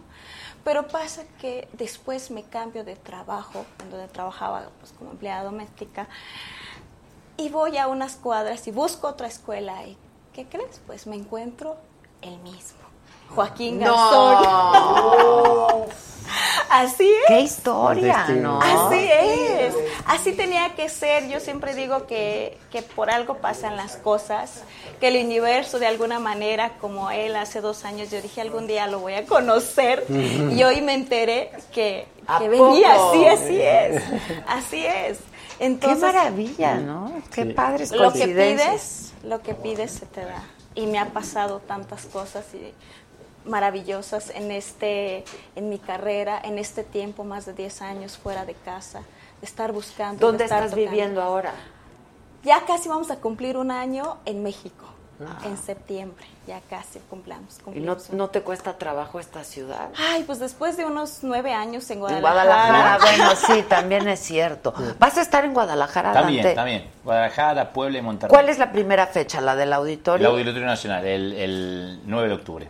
Y 10, 11 y 12 respectivamente. o sea, en una, en dos en semanas. Un mes, en, en un mes, 9 de octubre. Ah, octubre, octubre, Octubre, octubre. ok. Entonces vienes ahora nada más a promoción, Nada te más a- regresas a, a, Los Ángeles. Me regreso y después vuelvo para el auditorio. Sí. Ya. Y en- Sí. ¿Cuántos lugares es hay en el auditorio? Eh, unas 10.000. 10.000 personas. Sí, Wow. sí, sí, 10.000 sí, personas. sí. Y es salir con un microfonito ahí y hablé, hacer un stand-up durante tres horas. sí. Pero ya, ya has estado en el auditorio, ¿no? No, en el auditorio nunca. Estado en el Ah. Teatro Metropolitan antes, pero Uy, nunca. no, el auditorio nunca es tuve. impresionante. Es muy No impresionante. me asusten más porque no Ah. Estoy reconsiderando. No, pero va a estar bonito. El auditorio es icónico, aparte. ¿no? Claro, claro. Pero es, es un escenario que impone porque sí Claro. cabe mucha gente. Y además no, no, no es que puedes Pero tú has llenado estadios de 80 mil, Sí, sí. Bueno, pero, pero aún así México es México, ¿no? Como dicen los grandes artistas, si entras a México pegas en todas partes. México es la puerta al resto de, de la región. México es México. Yo he estado en Argentina, en estadios, pero Argentina tú sabes que es como, como si fuera Abramos de Brasil. es- no necesariamente repercuten los mismos artistas, pero México es, es, un, es un bastión a lograr y, y te, te llena de, de- de- de orgullo poder venir a México. De verdad lo digo, y no es obsecuencia. No, no, pero además que tienes montado un espectáculo, ¿no? Sí, claro. O sea, es Sí, todo. Sí, sí. Sí, sí. Sí, no, no, es- no es venir a improvisar. Sí, no, eso de ya. que se para con el microfonito y eso, no, no, no. No, de verdad. Pero bueno, hay un espectáculo, pero estoy, estoy solo con mi alma ahí.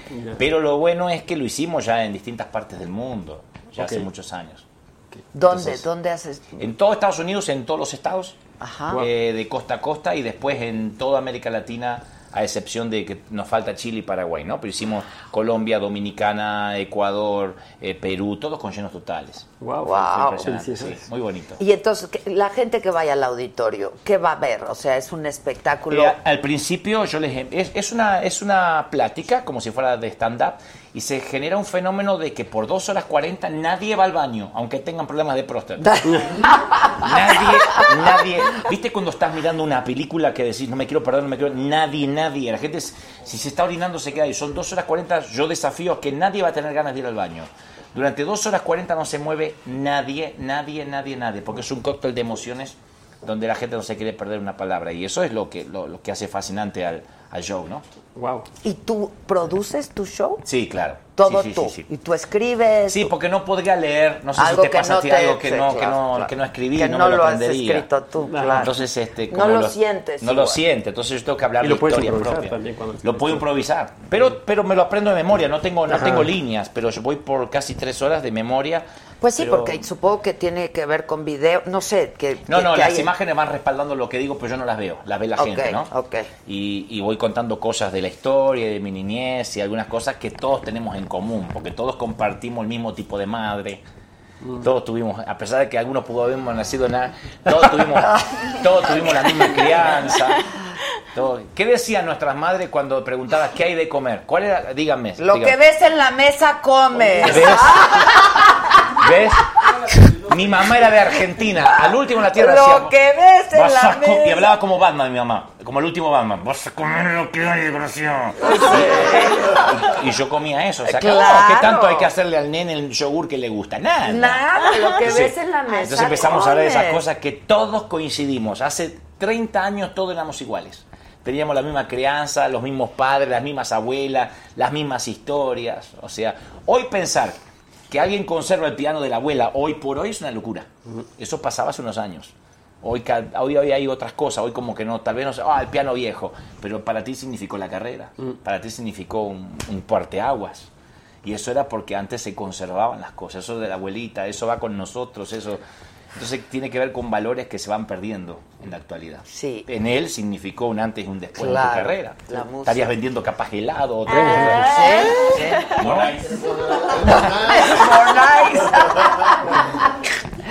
Sí, claro, de verdad. claro. Cierto. Oye, ¿y lo de tu serie qué? Es la, la- Dios mediante la produce en Netflix, entonces este, ahora tenemos que reunirnos para, para ver el guion y todo eso de los capítulos y todo eso. Es basado en historia real, entonces se permiten algunas pequeñas licencias, como pasó con Luis Miguel, supongo. Pero es tu vida, Pero es vida, y sí. tú vas a estar involucrado Sí, ahí. sí. Es una docu-serie muy parecida a lo, que, a lo de Kay del Castillo, donde yo hablo un poquito antes de Ah. cada capítulo y después están los actores de ficción. Ah, ok, ok, ok. Tú sabes que nuestro presidente es cristiano. Sí, claro. ¿No lo vas a ver? Sí, dentro de muy poquito, sí. Ahí estamos hablando, ¿Ahorita? sí. Sí. ¿Ahorita? Sí, sí, sí. Sí, en un- en- ahora en, en esta semana, Dios mediante, nos encontramos. Sí. Ah, ok, ok. Sí, sí, que sí. se tiene que ir. ¿Eh? Es que yo, yo entrevisté a... pues no, no, no me atrevería a decir que es su pastor, este, pero lo entrevisté hace poco, hace unos días. Eh, no sé si es yo le, le digo, eres el pastor oficial, ¿no? De Palacio.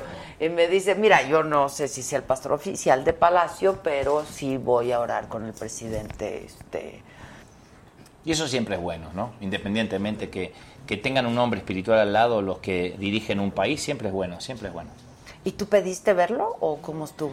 Bueno, fue, yo sí, claro, siempre quise conocerlo, pero como a la vez soy amigo de otros, de otros mandatarios, entonces ahí hay un- como una conexión divina donde, donde voy a poder conocerlo Dios mediante. Ah, ok, Sí. ok. Es que me dicen que te tienes que ir. Este... Sí, ah, teníamos otra entrevista, pero no quiero que te sientas que me tengo que ir, porque No, nada no, más no. importante que estar con Adela. No, no, no, me digas eso.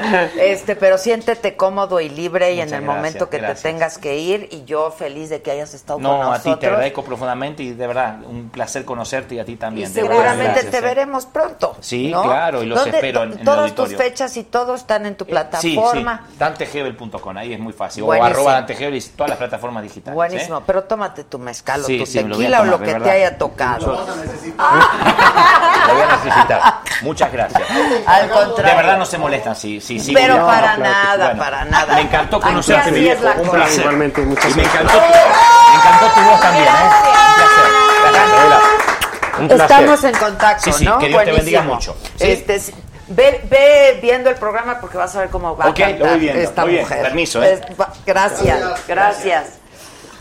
Pues sí, así pasan las cosas. Yo quiero saber si tú conocías, habías oído hablar de ella. No, de- lo siento mucho, pero me dijeron hoy, hoy en la mañana que ibas a, a venir. Es que tiene y- muchos años de no estar aquí. Sí, la verdad sí. A veces me dicen nombres y digo, ah, caray, y como vivo allá, este, estoy totalmente desconectado. Pues no sí. pasa nada, por Pero eso ya, nos es- estamos ya te conozco. Claro, claro. Eso es lo que tiene de Claro bonito sí. este programa, Sí, ¿sabes? muchas O sea, gracias. ¿no? Sí, Así sí. es. y así que la gente se sienta libre y cuando quiera irse que se vaya, este, y cuando quiera hablar que hable. A ver, este es tu disco, nuevo disco. Nuevo disco, sí, exactamente. Se llama De Latinoamérica a París y este siempre como que tenía esa es- hablo mucho de- sobre todo de que la música clásica tiene un poquito una crisis existencial en este momento, ¿no?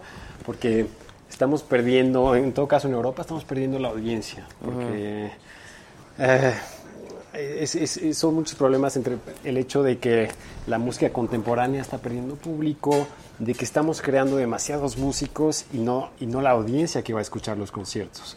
Y para mí el futuro de la música clásica está en la formación, en, lo- en la escuela, eh, en que, por ejemplo, si vas a un restaurante y, y- y en ese restaurante todos los que están ahí estudiaron matemáticas. Aquí toda la gente estudió matemáticas, pero no son matemáticos. Entonces, para mí, la música en un futuro tendría que todos aquí estudiamos música, aunque no seamos músicos. Claro, ¿no? Y porque claro. la música, o sea, las matemáticas te ayudan a reflexionar, a resolver o sea, problemas. tendría que ser una materia. pues. Tendría que ser una materia. Tendría que ser una tendría que haber un coro en cada escuela Ahora, pública de México. Pero sí, es que es, es, es muy primitivo lo que hay, ¿no? Porque es el triangulito, ¿no? O- La flauta de pan. La flauta. Que hablábamos sí. de eso hace ratito y, y- y yo creo que es medio arcaico, ¿no? Sí, sí, sí, Necesitamos como algo más lúdico que con, con- con los jóvenes de ahora, los este que, que se apasionen y que les entre el virus ese tan bonito que cuando te entra Ya no sale. Ya no sale. no sale. Pero y aunque te vuelvas médico, abogado, lo que sea, que en un futuro vayas a conciertos, inviertas en comprar tu boleto. Porque el músico, o sea, creando músicos no vas a crear la audiencia de mañana. Entonces, a mí me dijeron, no, pues eh, Jorge, un CD, Sony, estamos platicando, y propusimos un programa súper, este, como te- intelectual, y nos dijeron, Jorge, no, no, no, no, tiene que, tiene que ver también con, con, tus, con tus raíces, entonces por eso este, grabamos la, la, la sonata para piano y cello de Ponce, de compositor de, de Zacatecas, este, y el, compositor más Debussy, grande de- Piazzolla. Ajá, Y poner en paralelo, por ejemplo, que Ponce eh, a principios del 1900 compuso su sonata y, y la sonata de Debussy eh, fue compuesta en el mismo tiempo y ver la- cómo Ponce se influenció, salía del romanticismo con, con su sonata, pero se influenció mucho de- del impresionismo de francés de esa época. ¿no? Y París, que era eh, la ciudad de Pues, las luces, iluminaba a todo el mundo con su estética musical y cómo todos los compositores de Latinoamérica se inspiraron de esa estética. ¿no? Ahora, hay, hay, hay a- intentos importantes que han tenido buen éxito de acercar el bel canto a las grandes audiencias, ¿no? En el mundo. Y yo creo que eso es importante Sí, es- también, ¿no? Así es, mira, en este caso, bueno, creo que a mí me pasó todo lo contrario. Yo conocí el bel canto por el maestro Joaquín Garzón, pero ¿qué es en este caso? ¿Qué es lo que yo hice? Es transformar, hacer eh, junto con él, más bien él es el creador de Ópera Mije, que es una fusión de música clásica, jazz contemporáneo, impresionismo, con las lenguas originarias de México. Entonces, en este caso se hizo una fusión muy linda que al ratito lo van a escuchar, pero sobre todo yo creo que el poder valorar más que nada, bueno, en este caso que yo represento, pues que me siento muy orgullosa de poder representar a México, ¿no? En este caso yo creo que hay cantantes que, en italiano, que cantan en, en francés, y por supuesto que en mi, en mi cuando estudié, pues estudié áreas, en mis, en, en mis tiempos, hace pues hace tiempo que fue áreas italianas, yo estudié áreas italianas, después estudié eh, la licenciatura en, en la, eh, se llama Escuela de Música Sagrada de Guadalajara, que es una escuela de música sacra, en donde también ves solfeo, donde también, que lo primordial es el coro. A mí me ayudó mucho, a mí, a mí, a mí me ayudó mucho en cuestión de, de oír, ¿no? Todo lo que son las voces. Eso me ayudó mucho y siempre mi maestro Joaquín me recalcaba que tenía que estudiar, que tenía que estar en un coro. Y eso ah, lo agradezco en este tiempo, en este año, porque realmente me, me ayudó muchísimo, ¿no? El maestro que tiene más conocimiento. Oye, una pregunta, ¿en, en Mije ¿hay, hay canciones en, en Mije originarias de Mije, compositores o, o alguien que es. compuso? Mi maestro, mi maestro, le digo, mi abuelo de corazón, Palemón Vargas, que es parte fundamental de, de, de Ópera Mije, de este proyecto que estamos presentando, de El disco, Orgullosa. Soy. Raíz, que si lo pueden abrir van a ver toda la belleza que Ajá. tiene adentro. Quien sea, quien sea. No, ábrelo tú porque no tengo uñas. y este pues hay canciones, dos canciones en Mije muy importantes. Que son es originalmente de- Tabú, que es Madrecita, una canción especial eh, para mi madre, eh, que dice, Madre, por siempre te llevo en mi corazón. No digas que no estás en mi pensamiento, aunque lejos me encuentres, siempre te llevo conmigo.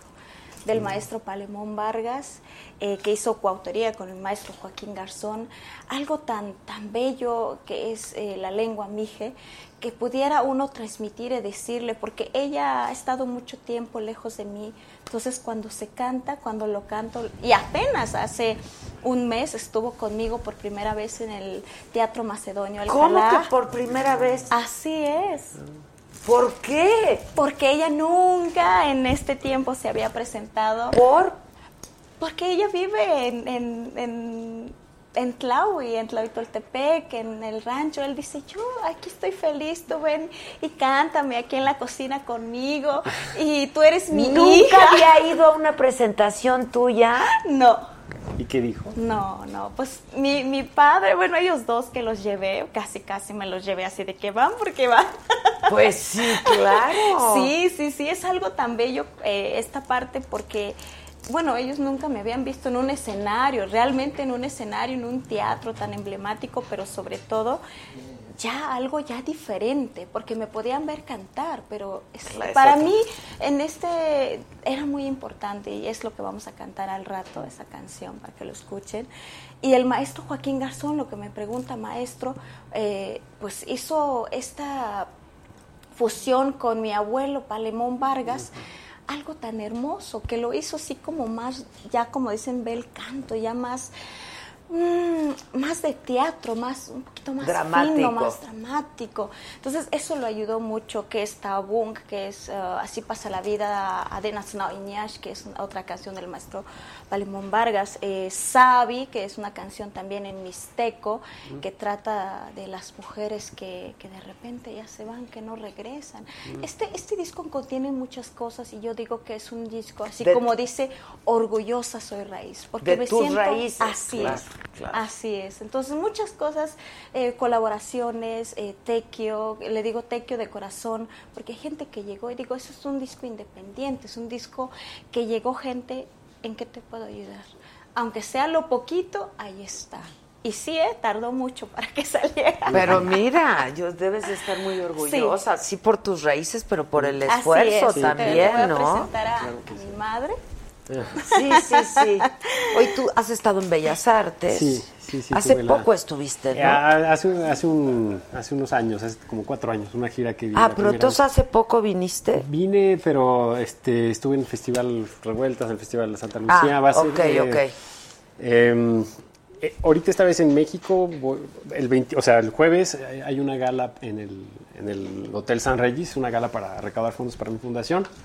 Y, eh, y el, el 8 de septiembre un festival que se llama Pop-Up en el Conservatorio Nacional de Música. eh, y ahí voy a, voy a hacer un, un proyecto con eh, Bernardo Noval, que es el que creó este, este festival, que es muy bonito porque acerca a la gente, es totalmente gratuito. Y es con Elisa Carrillo, que es la Mm. bailarina. Sí, eh, claro. que es lindísima, una chelista sueca y este, unos pianistas también prodigios, ch- ch- eh, más, más jóvenes. Y Va a estar muy padre, el 8 Más de septiembre. más ajá. chavitos, qué maravilla. A ver tu madre, mira tu madre. Mira. Ah, qué bonita foto.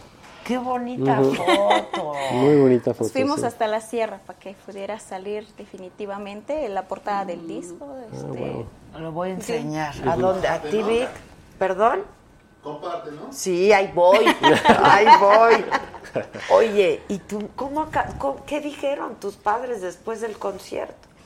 Mi, mi padre estaba tan emocionado que ya no dijo nada. Mi madre dice, bueno, es que yo siempre te veía cantar, así, ¿no? Pero ella es fuerte, así como se ve en la foto, ella no llora. Ella estaba entera, no lloró, y yo estaba llorando y llorando. Digo, sí, cantando y llorando, qué difícil. Ay, Pero bien sí, emocionada. La gente también se prestó mucho, la gente estaba llorando, y mucha gente quería ver esta parte, porque yo siempre lo contaba en, en entrevistas, ¿no? Que ella nunca me había visto y es mi inspiración, es parte de todo lo que De yo lo hago, que mi familia. De lo ¿no? que eres, es. claro. Así es. Y, y debe ser un ejemplo. Esa, yo siempre digo que, siempre me preguntan que, que cuáles son estas, es- es- estas mujeres o estos personajes que más me han eh, cautivado, que más huella me han dejado. Y siempre digo que las mujeres mexicanas que son de una entereza y de una fuerza y que una resiliencia para, ¿sabes? Ante la adversidad, este, es, un, es, es increíble, ¿no? Y las mujeres que llevan los indígenas. pantalones en la, en la Sí, familia, ¿no? ¿verdad? Luego Las ves Sí, a las puestos 4 los de la mañana claro. caminando, cargando los leños, ¿sabes? Sí. Así es. Es increíble. ¿Qué edad tiene tu mamá? Ahorita tiene 67 años. ¿Y, y cuántos hermanos son? Tengo dos hermanos, ellos se dedican a, eh, son albañiles, mi hermana que es, este, pues trabaja en el hogar y en el campo. Mis padres se dedican al campo, Al ellos campo. son ca- campesinos y pues ahí son muy felices. Siembran. Ellos, sí, siembran maíz, frijol, eh, de todo lo que viven o, o, eh, ellos venden de lo que sale del campo. Ahora, para ti no debió de haber sido fácil dejar todo, ¿no? No.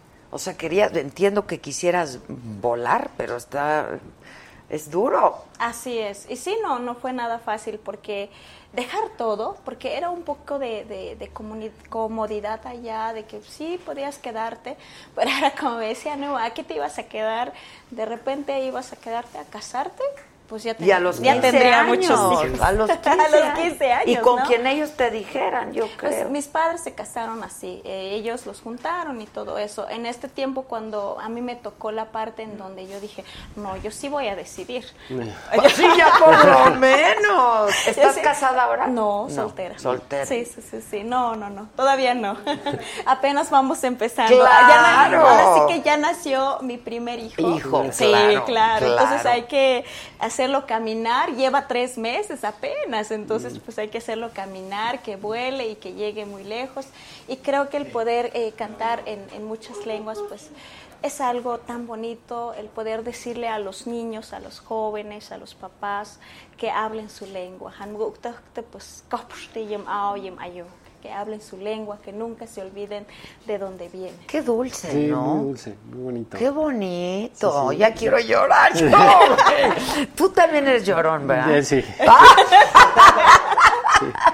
Sensible, No es que no Claro, los artistas son música. sensibles. ¿Ya viste el Rey León? No, no lo he visto, no. Bueno, No. prepárate. En el avión para que nadie me vea. Vas a sí. llorar de principio a fin con el Rey León. Bueno, yo, a mí esa película me...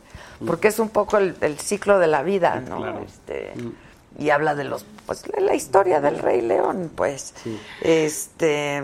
El muchacho alegre dice, mujer bella, cásate conmigo. Ándale. Y como la- la- ahí está, mira, mujer bella, tú, tú eres, estás muy joven, estás soltero, ¿qué estás? Eh, no, no estoy casado, pero... Emparejado. Emparejado, exactamente, con una italiana.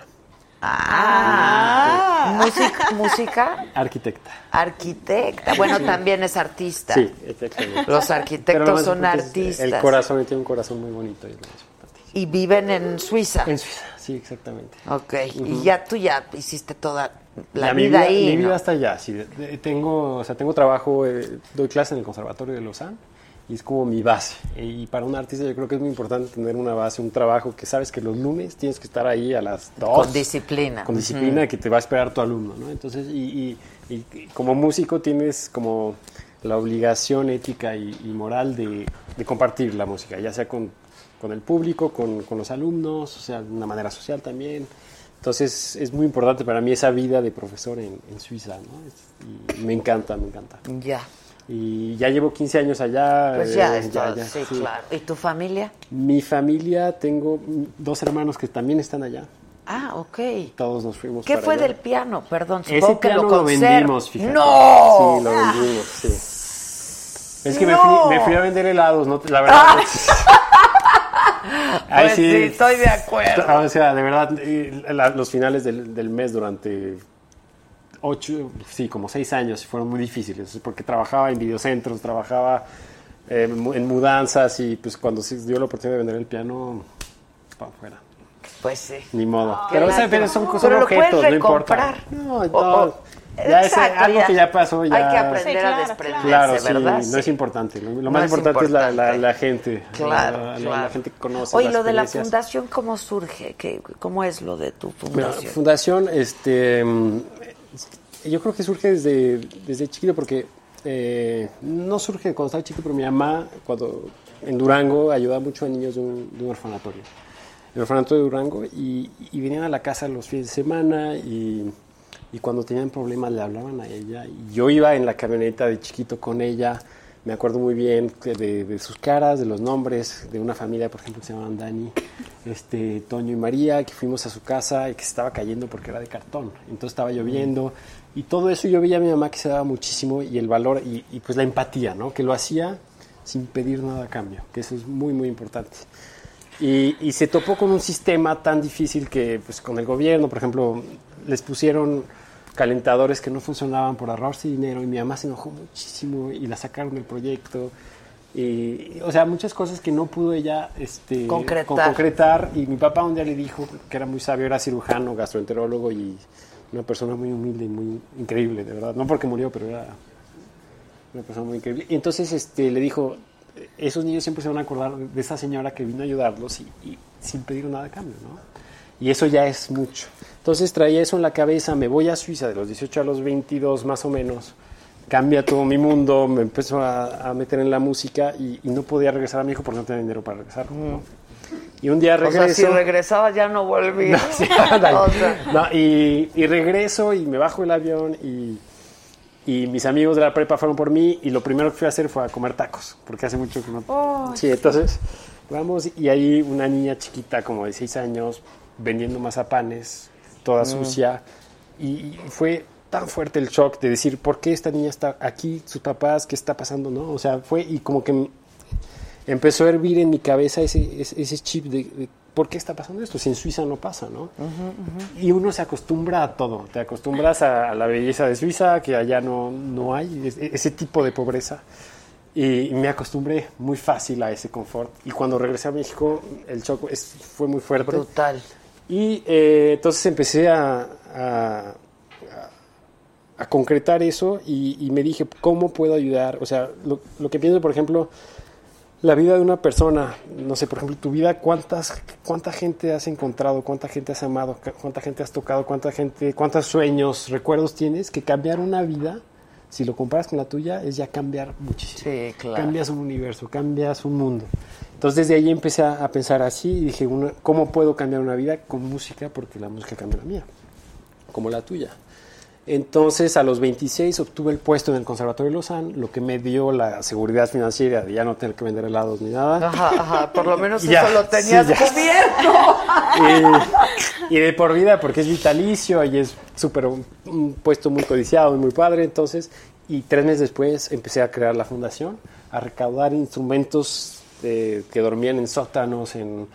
eh, pues el, sí, el piano de una abuela, el Claro, violín de una hermana, después. y yo fui por cada instrumento, los recolectamos todos y los mandamos a Guadalajara, a una escuela en La Coronilla, este, que es una, una colonia marginada, que se llama el Espacio Educativo La Barranca, y eh, empezamos a, a contratar profesores y, y- y ver cómo la música, lo que tiene muy bonito la música es que, es que rompe esas barreras sociales tan invisibles, pero impenetrables que hay en, en México. O sea, está dificilísimo. Entonces, por ejemplo, 15 niños de la fundación vinieron a Suiza a cantar en el colegio más caro del mundo, Ay, qué bonito. que se llama el. Le Rosé. Ajá, Le Rosé. Para estudiar ahí cuesta 120 mil dólares al año.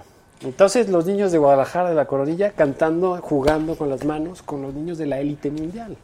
Entonces, las barreras sociales. Sí, ahí- porque a Le Rosé va el jeque de aquí Sí, sí, y el sí. hijo del jeque de allá y del petrolero. Y ahí cantaron con los niños de allá. Entonces, eh, y sobre todo los niños de México que estaban súper impresionados con, con los paisajes, lo limpio, la, la comida, que había mucha, muchas cosas. Y al final les dije, dense cuenta de que to- toda la belleza, todos los lagos, que los niños que conocieron también se deprimen, los niños que conocieron también tienen problemas. Y sus problemas eh, en, su, en su propia realidad son muy fuertes, ¿no? Y que las cosas no te hacen feliz, lo que te hace feliz es tener un- una, Las una lucha, una lucha, es una pasión, es ir a algún lado y, y- y creo que sí, sí, sí les entró en la cabeza eso y que esa alegría que tienen los mexicanos, esa alegría de esa pasión, que es muchísimo más importante que, que todo lo que La vieron allá. calidez, ¿no? Claro, la calidez claro. de los mexicanos. Y que es es- tan linda, ¿no? Y, que, y, que- y- y da- y- y darse cuenta, por ejemplo, porque tenemos un proyecto también en Kenia, que colaboramos en, en un, este, en un basurero gigante en las orillas de eh, Nairobi, en Korogosho. Y, y que es, o sea, por ejemplo, que darse cuenta que, por ejemplo, los niños de Kenia que es- viven en las peores condiciones, peores que las de... Es una pobreza muchísimo más complicada que las que a veces tienes en México, que en México hay mucha pobreza de identidad. Aunque naces pobre, eres pobre y serás siempre Es pobre. una condena. Exacto. Entonces, ver que los niños de Kenia tienen, o sea, el 80% los violaron chiquitos, tienen sida, tienen, o sea, es, transportan armas, es otra realidad. Y, y- y que los que más se parecen son los de, los de Suiza, la élite, esos, y, y los de Kenia, porque los dos, o sea, perdieron la capacidad de soñar, porque los de, ¿qué sueñas cuando tienes todo? ¿Qué sueñas? Entonces, ¿qué sueñas cuando, Cuando te dieron la oportunidad de nada? ¿no? Entonces yo creo que ese, ese concepto te lo da la música, ese concepto de, de soñar, de cambiar tu perspectiva de futuro, aunque no sea para volverte músico, ¿no? Es la verdad la formación, el impacto que tiene la música claro. en sus vidas. Y, y ya tenemos eh, más de 800 niños en México, eh, damos becas en Suiza, en Kenia tenemos ese proyecto y en el 2020, durante los Juegos Olímpicos de la Juventud, vienen niños de Kenia, de México y de Suiza para tocar juntos en un concierto. Ay, qué bonito. Muy Yo padre. ya tengo la piel Sí, chinita, no, sí. caray. Sí. Qué. Muy, muy bonito. Qué, Qué bonito, bonito, poder sí. escuchar el, el maestro todo esto. Bueno, justamente porque pues yo crecí con una asociación que es Elevar EAC y Ujú. ver todos esos cambios, la sonrisa de los niños. A mí me tocó, eh, nosotros íbamos todos los domingos a dar clases eh, en alguna, en, un- en- en una colonia o en un- de, de Guadalajara que es la Magdalena, Sí. así están, también en San Agustín, que eso es algo tan bonito ver cómo es que la familia se une. En este caso, Elevar EAC es, este, es una asociación de coros, orquestas, pero de familia, Mm. donde los papás, donde los niños, los abuelitos pueden integrarse, estar en el coro, estar Ah, en la orquesta. Y justamente, ¿no? Eh, que es la directora Gaby Garzón, que justamente ahorita está estudiando su doctorado en, Estados Unidos, que ella con esa emoción junto con el maestro Joaquín Garzón, que es el presidente de, este, de es algo tan bonito ver cómo es que cambia tu manera de ver las cosas, pero también la familia. Yo he visto muchos cambios en los niños que conocí hace 10 años, bueno, que crecimos juntos, Mm. más bien crecimos juntos, y ahora que yo ya estoy aquí y ya tengo muchas ganas de volver a Guadalajara, Mm. llevo casi ocho meses que ahorita ya no he ido, pero volver a ver y estar y decirles, yo también quiero darles clases otra vez, por favor, acéptenme, ¿no? con esa emoción de, de poder decirles que sí se puede. Que si yo estoy aquí, que si salí de esa asociación, ellos pueden. Y hay muchos alumnos que ya se vinieron eh, también ya aquí a estudiar a México. Y pues esperemos que, que vuelen y que se vayan muy lejos. Y lo bonito de esto es ver, por eso le decía aquí al maestro Jorge que yo lo conocí hace dos años, nada más en un, en un video que, que, que- que bueno que decía sobre su fundación, qué bonito ver eso. Y Yo estaba justamente todavía en el ABAC viendo cómo sí se puede hacer tantas cosas, pero más cuando se hace de corazón. Sí, qué, qué dulce eres y qué dulces sí. son, de verdad. Yo quiero conocer al maestro Joaquín Garzón porque, ¿saben qué?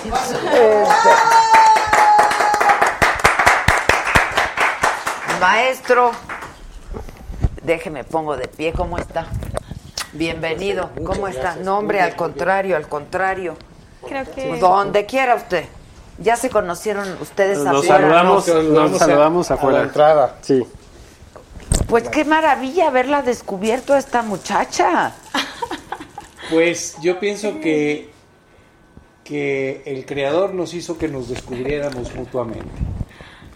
Eh, es algo, coincidencias tan extrañas de la vida, decía mi buen amigo Alberto Escobar.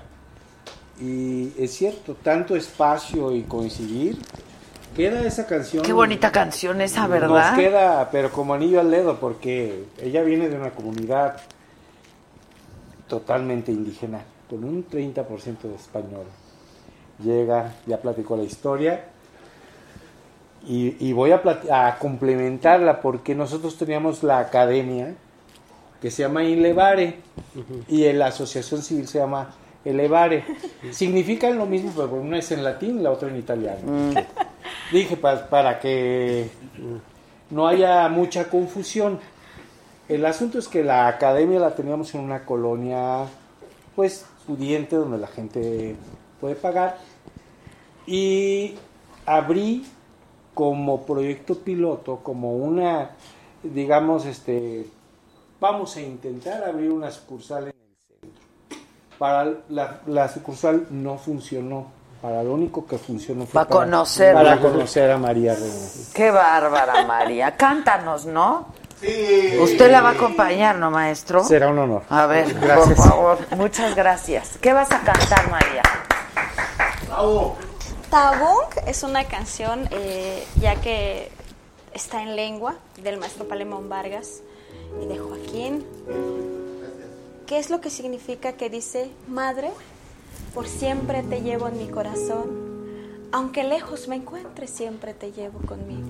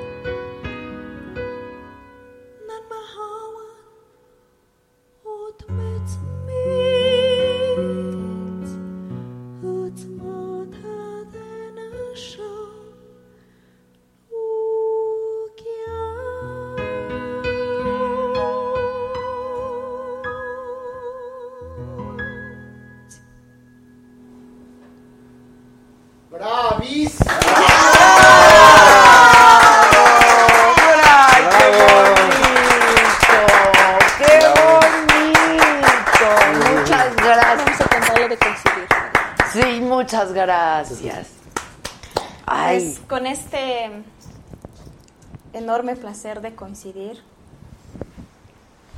Y pues muchas gracias por esta invitación. Gracias a todos los que están aquí y a todos los que nos están viendo. Muchas gracias.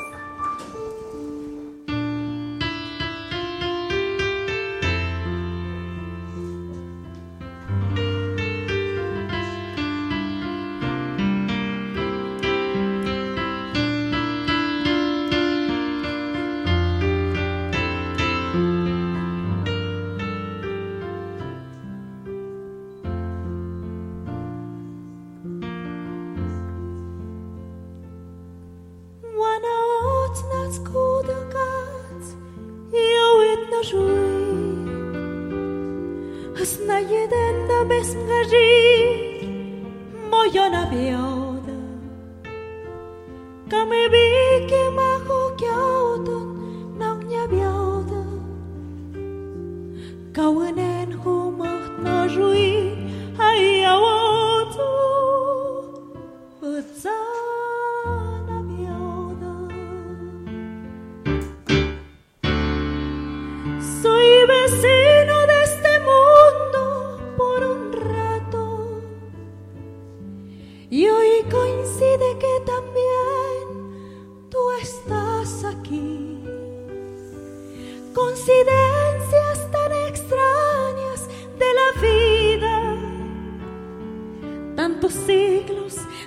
mundos, tanto espacio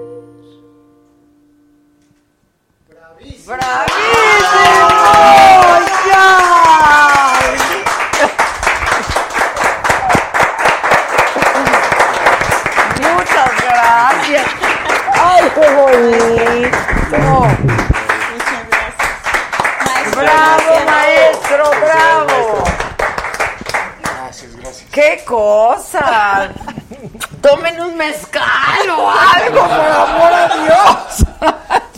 Denos algo. Ay.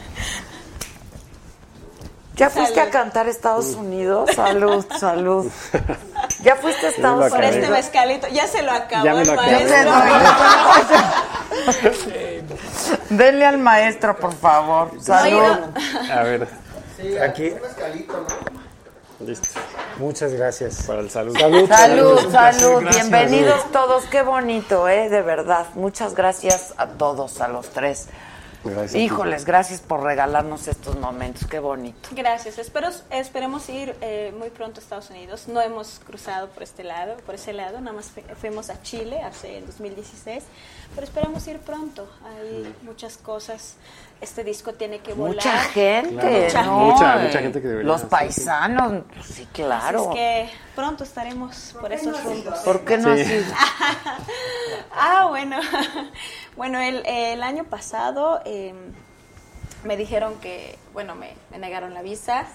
Eh, justo en algún momento yo creo que por eso yo siempre que por algo pasan las cosas, igual y cuando ya vayamos a Estados Unidos es porque vamos a llevar El disco. Orgullosa soy raíz. claro. Sí, No era el momento. Así es. Así es. Así es, yo creo que no era el momento y justamente estamos trabajando en esto para irnos este, a Nueva York, a Los Ángeles, y pero primero tenemos que, que, este, pues pasar por ese rumbo.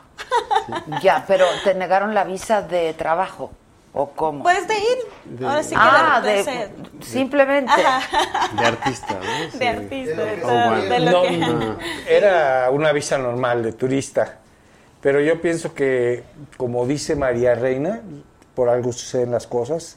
Creo que ahora tenemos más elementos y es muy probable que si tenemos invitaciones a Estados Unidos, tal vez no sea un solo lugar. Entonces, por tal motivo, queremos ir con, con Claro. todas las de la ley. Y con tiempito y. no, claro, Exacto. Y claro. además con todos los documentos En eh, orden. en orden para ir bien y con toda con todo este amor que tenemos que compartir a todo el mundo. Pues les. Y- y se las raíces desborda, tan ¿eh? bonitas, Las ¿no? raíces, Sí. qué Y cosa. el, el- el idioma es precioso, ¿eh?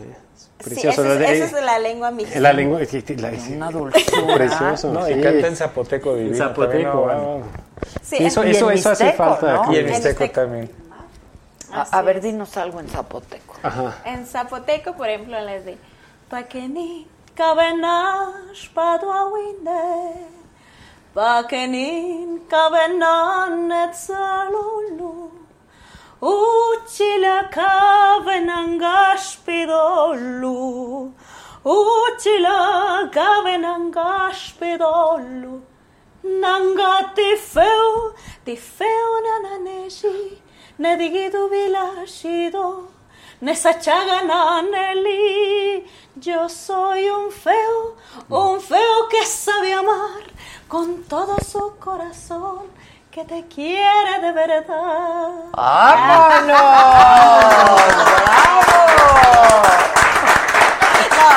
No, maestro no, con esos ojazos. Yo, en vez de vender helados, podía ser modelo. Se te dijo. Se te No, no. dijo. ¿A poco no te decían? No, no. Nada más mi mamá. nada.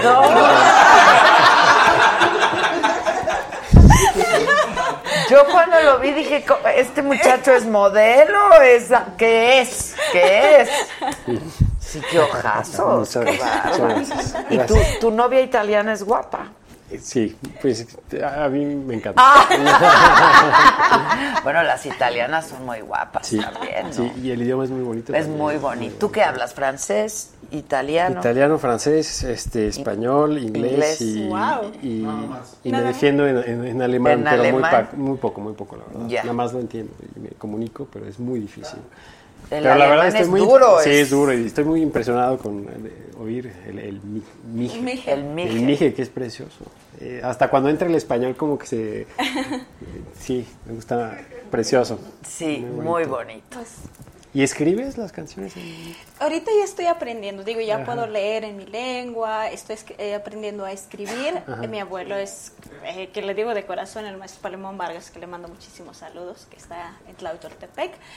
Él es el que escribe, escribe libros, este, tiene muchos cantos para, para los niños. Un día tráelo. Sí. Claro, espero que un día que venga a- a- aquí a México, y pues igual y lo invitamos, es un hombre eh, que está preparado, es un hombre estudiado, pero sobre todo que ama nuestra cultura, que ama Tlahuitoltepec, porque ha he- hecho muchísimas cosas. Yo creo que tiene, eh, si no me equivoco, no sé, más de más de 500 canciones. Yo pienso que sí tiene muchísimas canciones. En una de esas es este Tagung que acabo de cantar, pero tiene muchas más. Acaba de hacer como 11 o 12 canciones. ¿Quién las canta? Además de que tú las cantes, ¿no? Pues los cantan los niños de allá de Ya, la escuela bonito.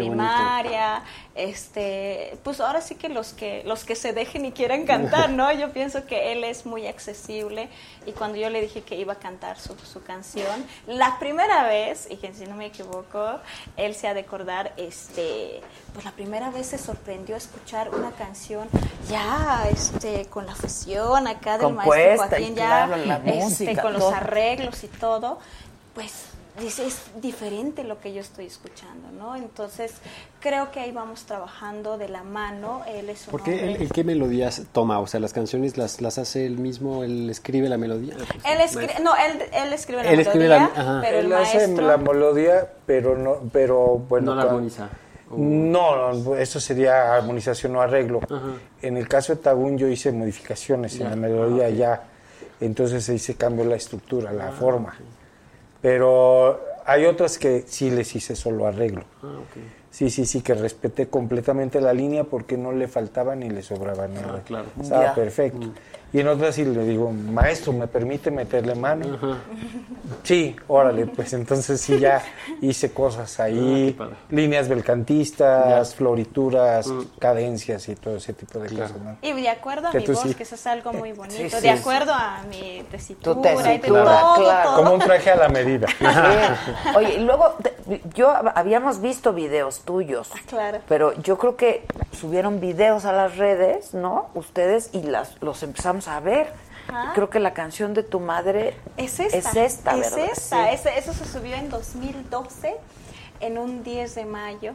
Así pensando que mi madre lo iba a ver, me recomienda Joaquín que si en algún momento, este, pues que yo podía cantar en mi lengua, dice. Tiene una frase muy linda que me gusta de, de su maestro, eh, Rafael Paeta. eh, dice que para ser internacional hay que ser profundamente regional. Pues sí, pues sí, es cierto. Sí. Definitivamente. Así es. Entonces, pues yo creo que por algo pasan, eh, en la vida por algo pasan las cosas y sobre todo el poder representar con mucho orgullo nuestro México, eso es algo que, que nosotros pues, queremos hacer y que este proyecto apenas va creciendo, apenas Están haciendo, claro. Están haciendo. ¿Qué tienen? Está recién salido de Tres es. meses. tres meses, sí. Tres ¿Y meses. tu disco? Y ahí tienen como un año y medio, dos. Ya tienen más. Año y medio, dos. A ver, entonces, ¿qué sigue?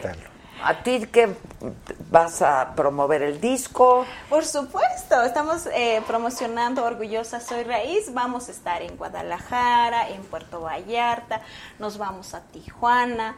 eh, probablemente hay, hay dos fechas también aquí en, en- en México, que es el 5 y 6 de septiembre, ya eh, en el Salón Julián. En la sala Carrón- Julián Carrillo. Car- Julián Carrillo, ahí vamos a estar. Entonces, poco a poco eh, se está abriendo caminos, esperemos que se pueda abrir más. Seguramente así será. porque Tienes una voz increíble y mucho talento. Tienen mucho talento. ¿Y tú, chamaco? ¿A dónde te vamos a ir a, a escuchar y Pues, a ver el- tocar el piano próximamente? El 8 de septiembre en el Conservatorio Nacional de Música. Ok. Y luego en... Me gusta mucho eh, ir a provincia, ir a, por ejemplo, en el Festival Revuelta siempre que iba tocaba en el Teatro Ricardo Castro principal, con siempre la misma gente que iba. Y el año pasado les dije, me gustaría ir a, a Santiago Papasquiaro, a Guadalupe Victoria, a, lugares donde no hay un piano, no hay conciertos de música. Entonces me dijeron, ¿y el piano cómo lo llevamos? Y lo subimos a una camioneta y nos lo llevamos y este y dónde vas a tocar pues en las iglesias no es es que ¡Ay, qué maravilla! en los templos claro en, en- en Europa los templos y las iglesias son lugares culturales no Ujú, y aquí no. absolutamente. aquí nada más eh, los usan mucho o sea no nada más pero para cuestiones religiosas y, y les tuvimos que convencer a los padres, etcétera, pero metimos el piano ahí adentro y, y- y fue hermoso porque justo antes estaba tocando en un, en un lugar con, con gente según esto que sabía y mucho ruido, mucha gente que hablaba. Hijo, y en la iglesia Y en nada. Santiago Papasquiaro, eh, la gente en Guadalupe Victoria, me acuerdo, fue increíble porque se escuchaba un silencio extraordinario. Y yo creo que también porque están acostumbrados a ir al padre y que no tienen que hablar. Entonces, pero ahorita como que estaba el piano tocando y, y también la gente que, que después los comentarios que escuchaba, por ejemplo, en Europa te dicen, no, pues que tu Beethoven o lo que sea, ¿no? Aquí la Ajá. Te me decía, me hipnotizaste o, o estaba como en trance. Son como comentarios que no estaba acostumbrado a A escuchar. escuchar, claro. Y, y- y muy lindo. Entonces ahorita, por ejemplo, en el Festival Santo Lucía de Monterrey, el año pasado toqué eh, en, en la plaza principal y ahora nos vamos a ir a los- justamente a cinco municipios.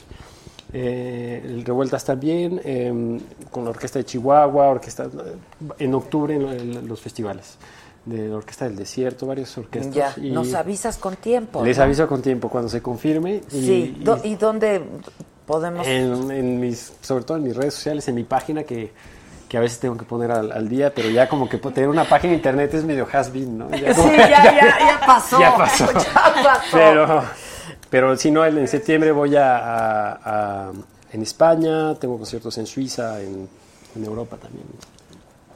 Oye, pues gracias, ¿eh? Gracias a No, los gracias, tres y celebro gracias. esta maravillosa coincidencia, de verdad. Lo celebro muchísimo. Me llenan el alma, el corazón.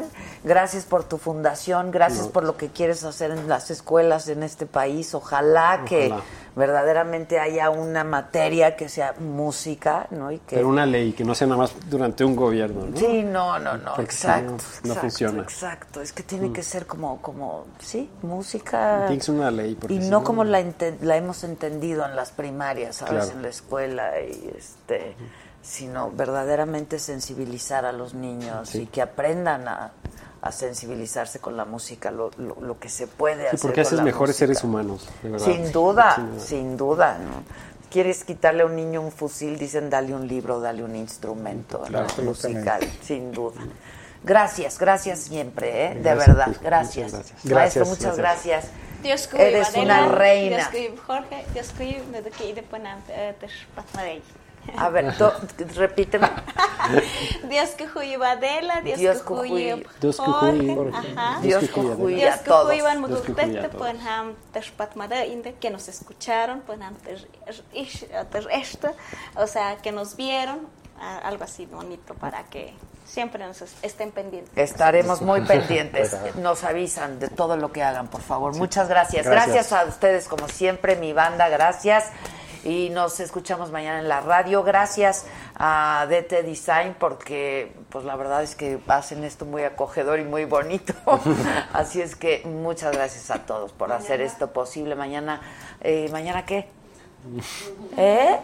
Ah, mañana viene el santo, ¿verdad? Qué padre. Lo hubiera Claro. Tú ven. Vengan mañana también. Esta es su casa y aquí se arma buen reventón. Muchas ¿Qué? gracias. Mañana que es 28 viene el santo. Ah, mañana que exacto, exacto. Hasta mañana pues nos escuchamos en la radio a las 10 de la mañana. Gracias. Ay, qué bonito programa.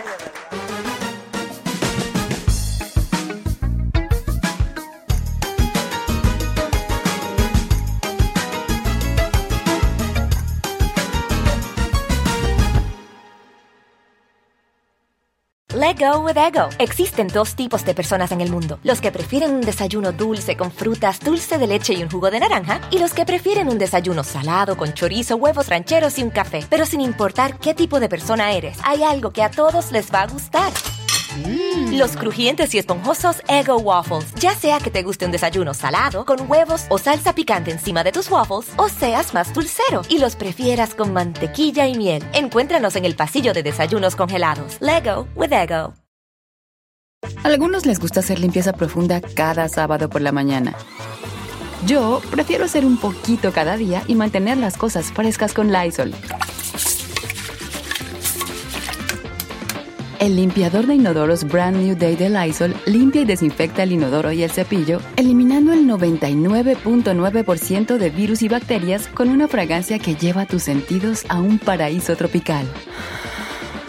No solo limpies, limpia con Lysol.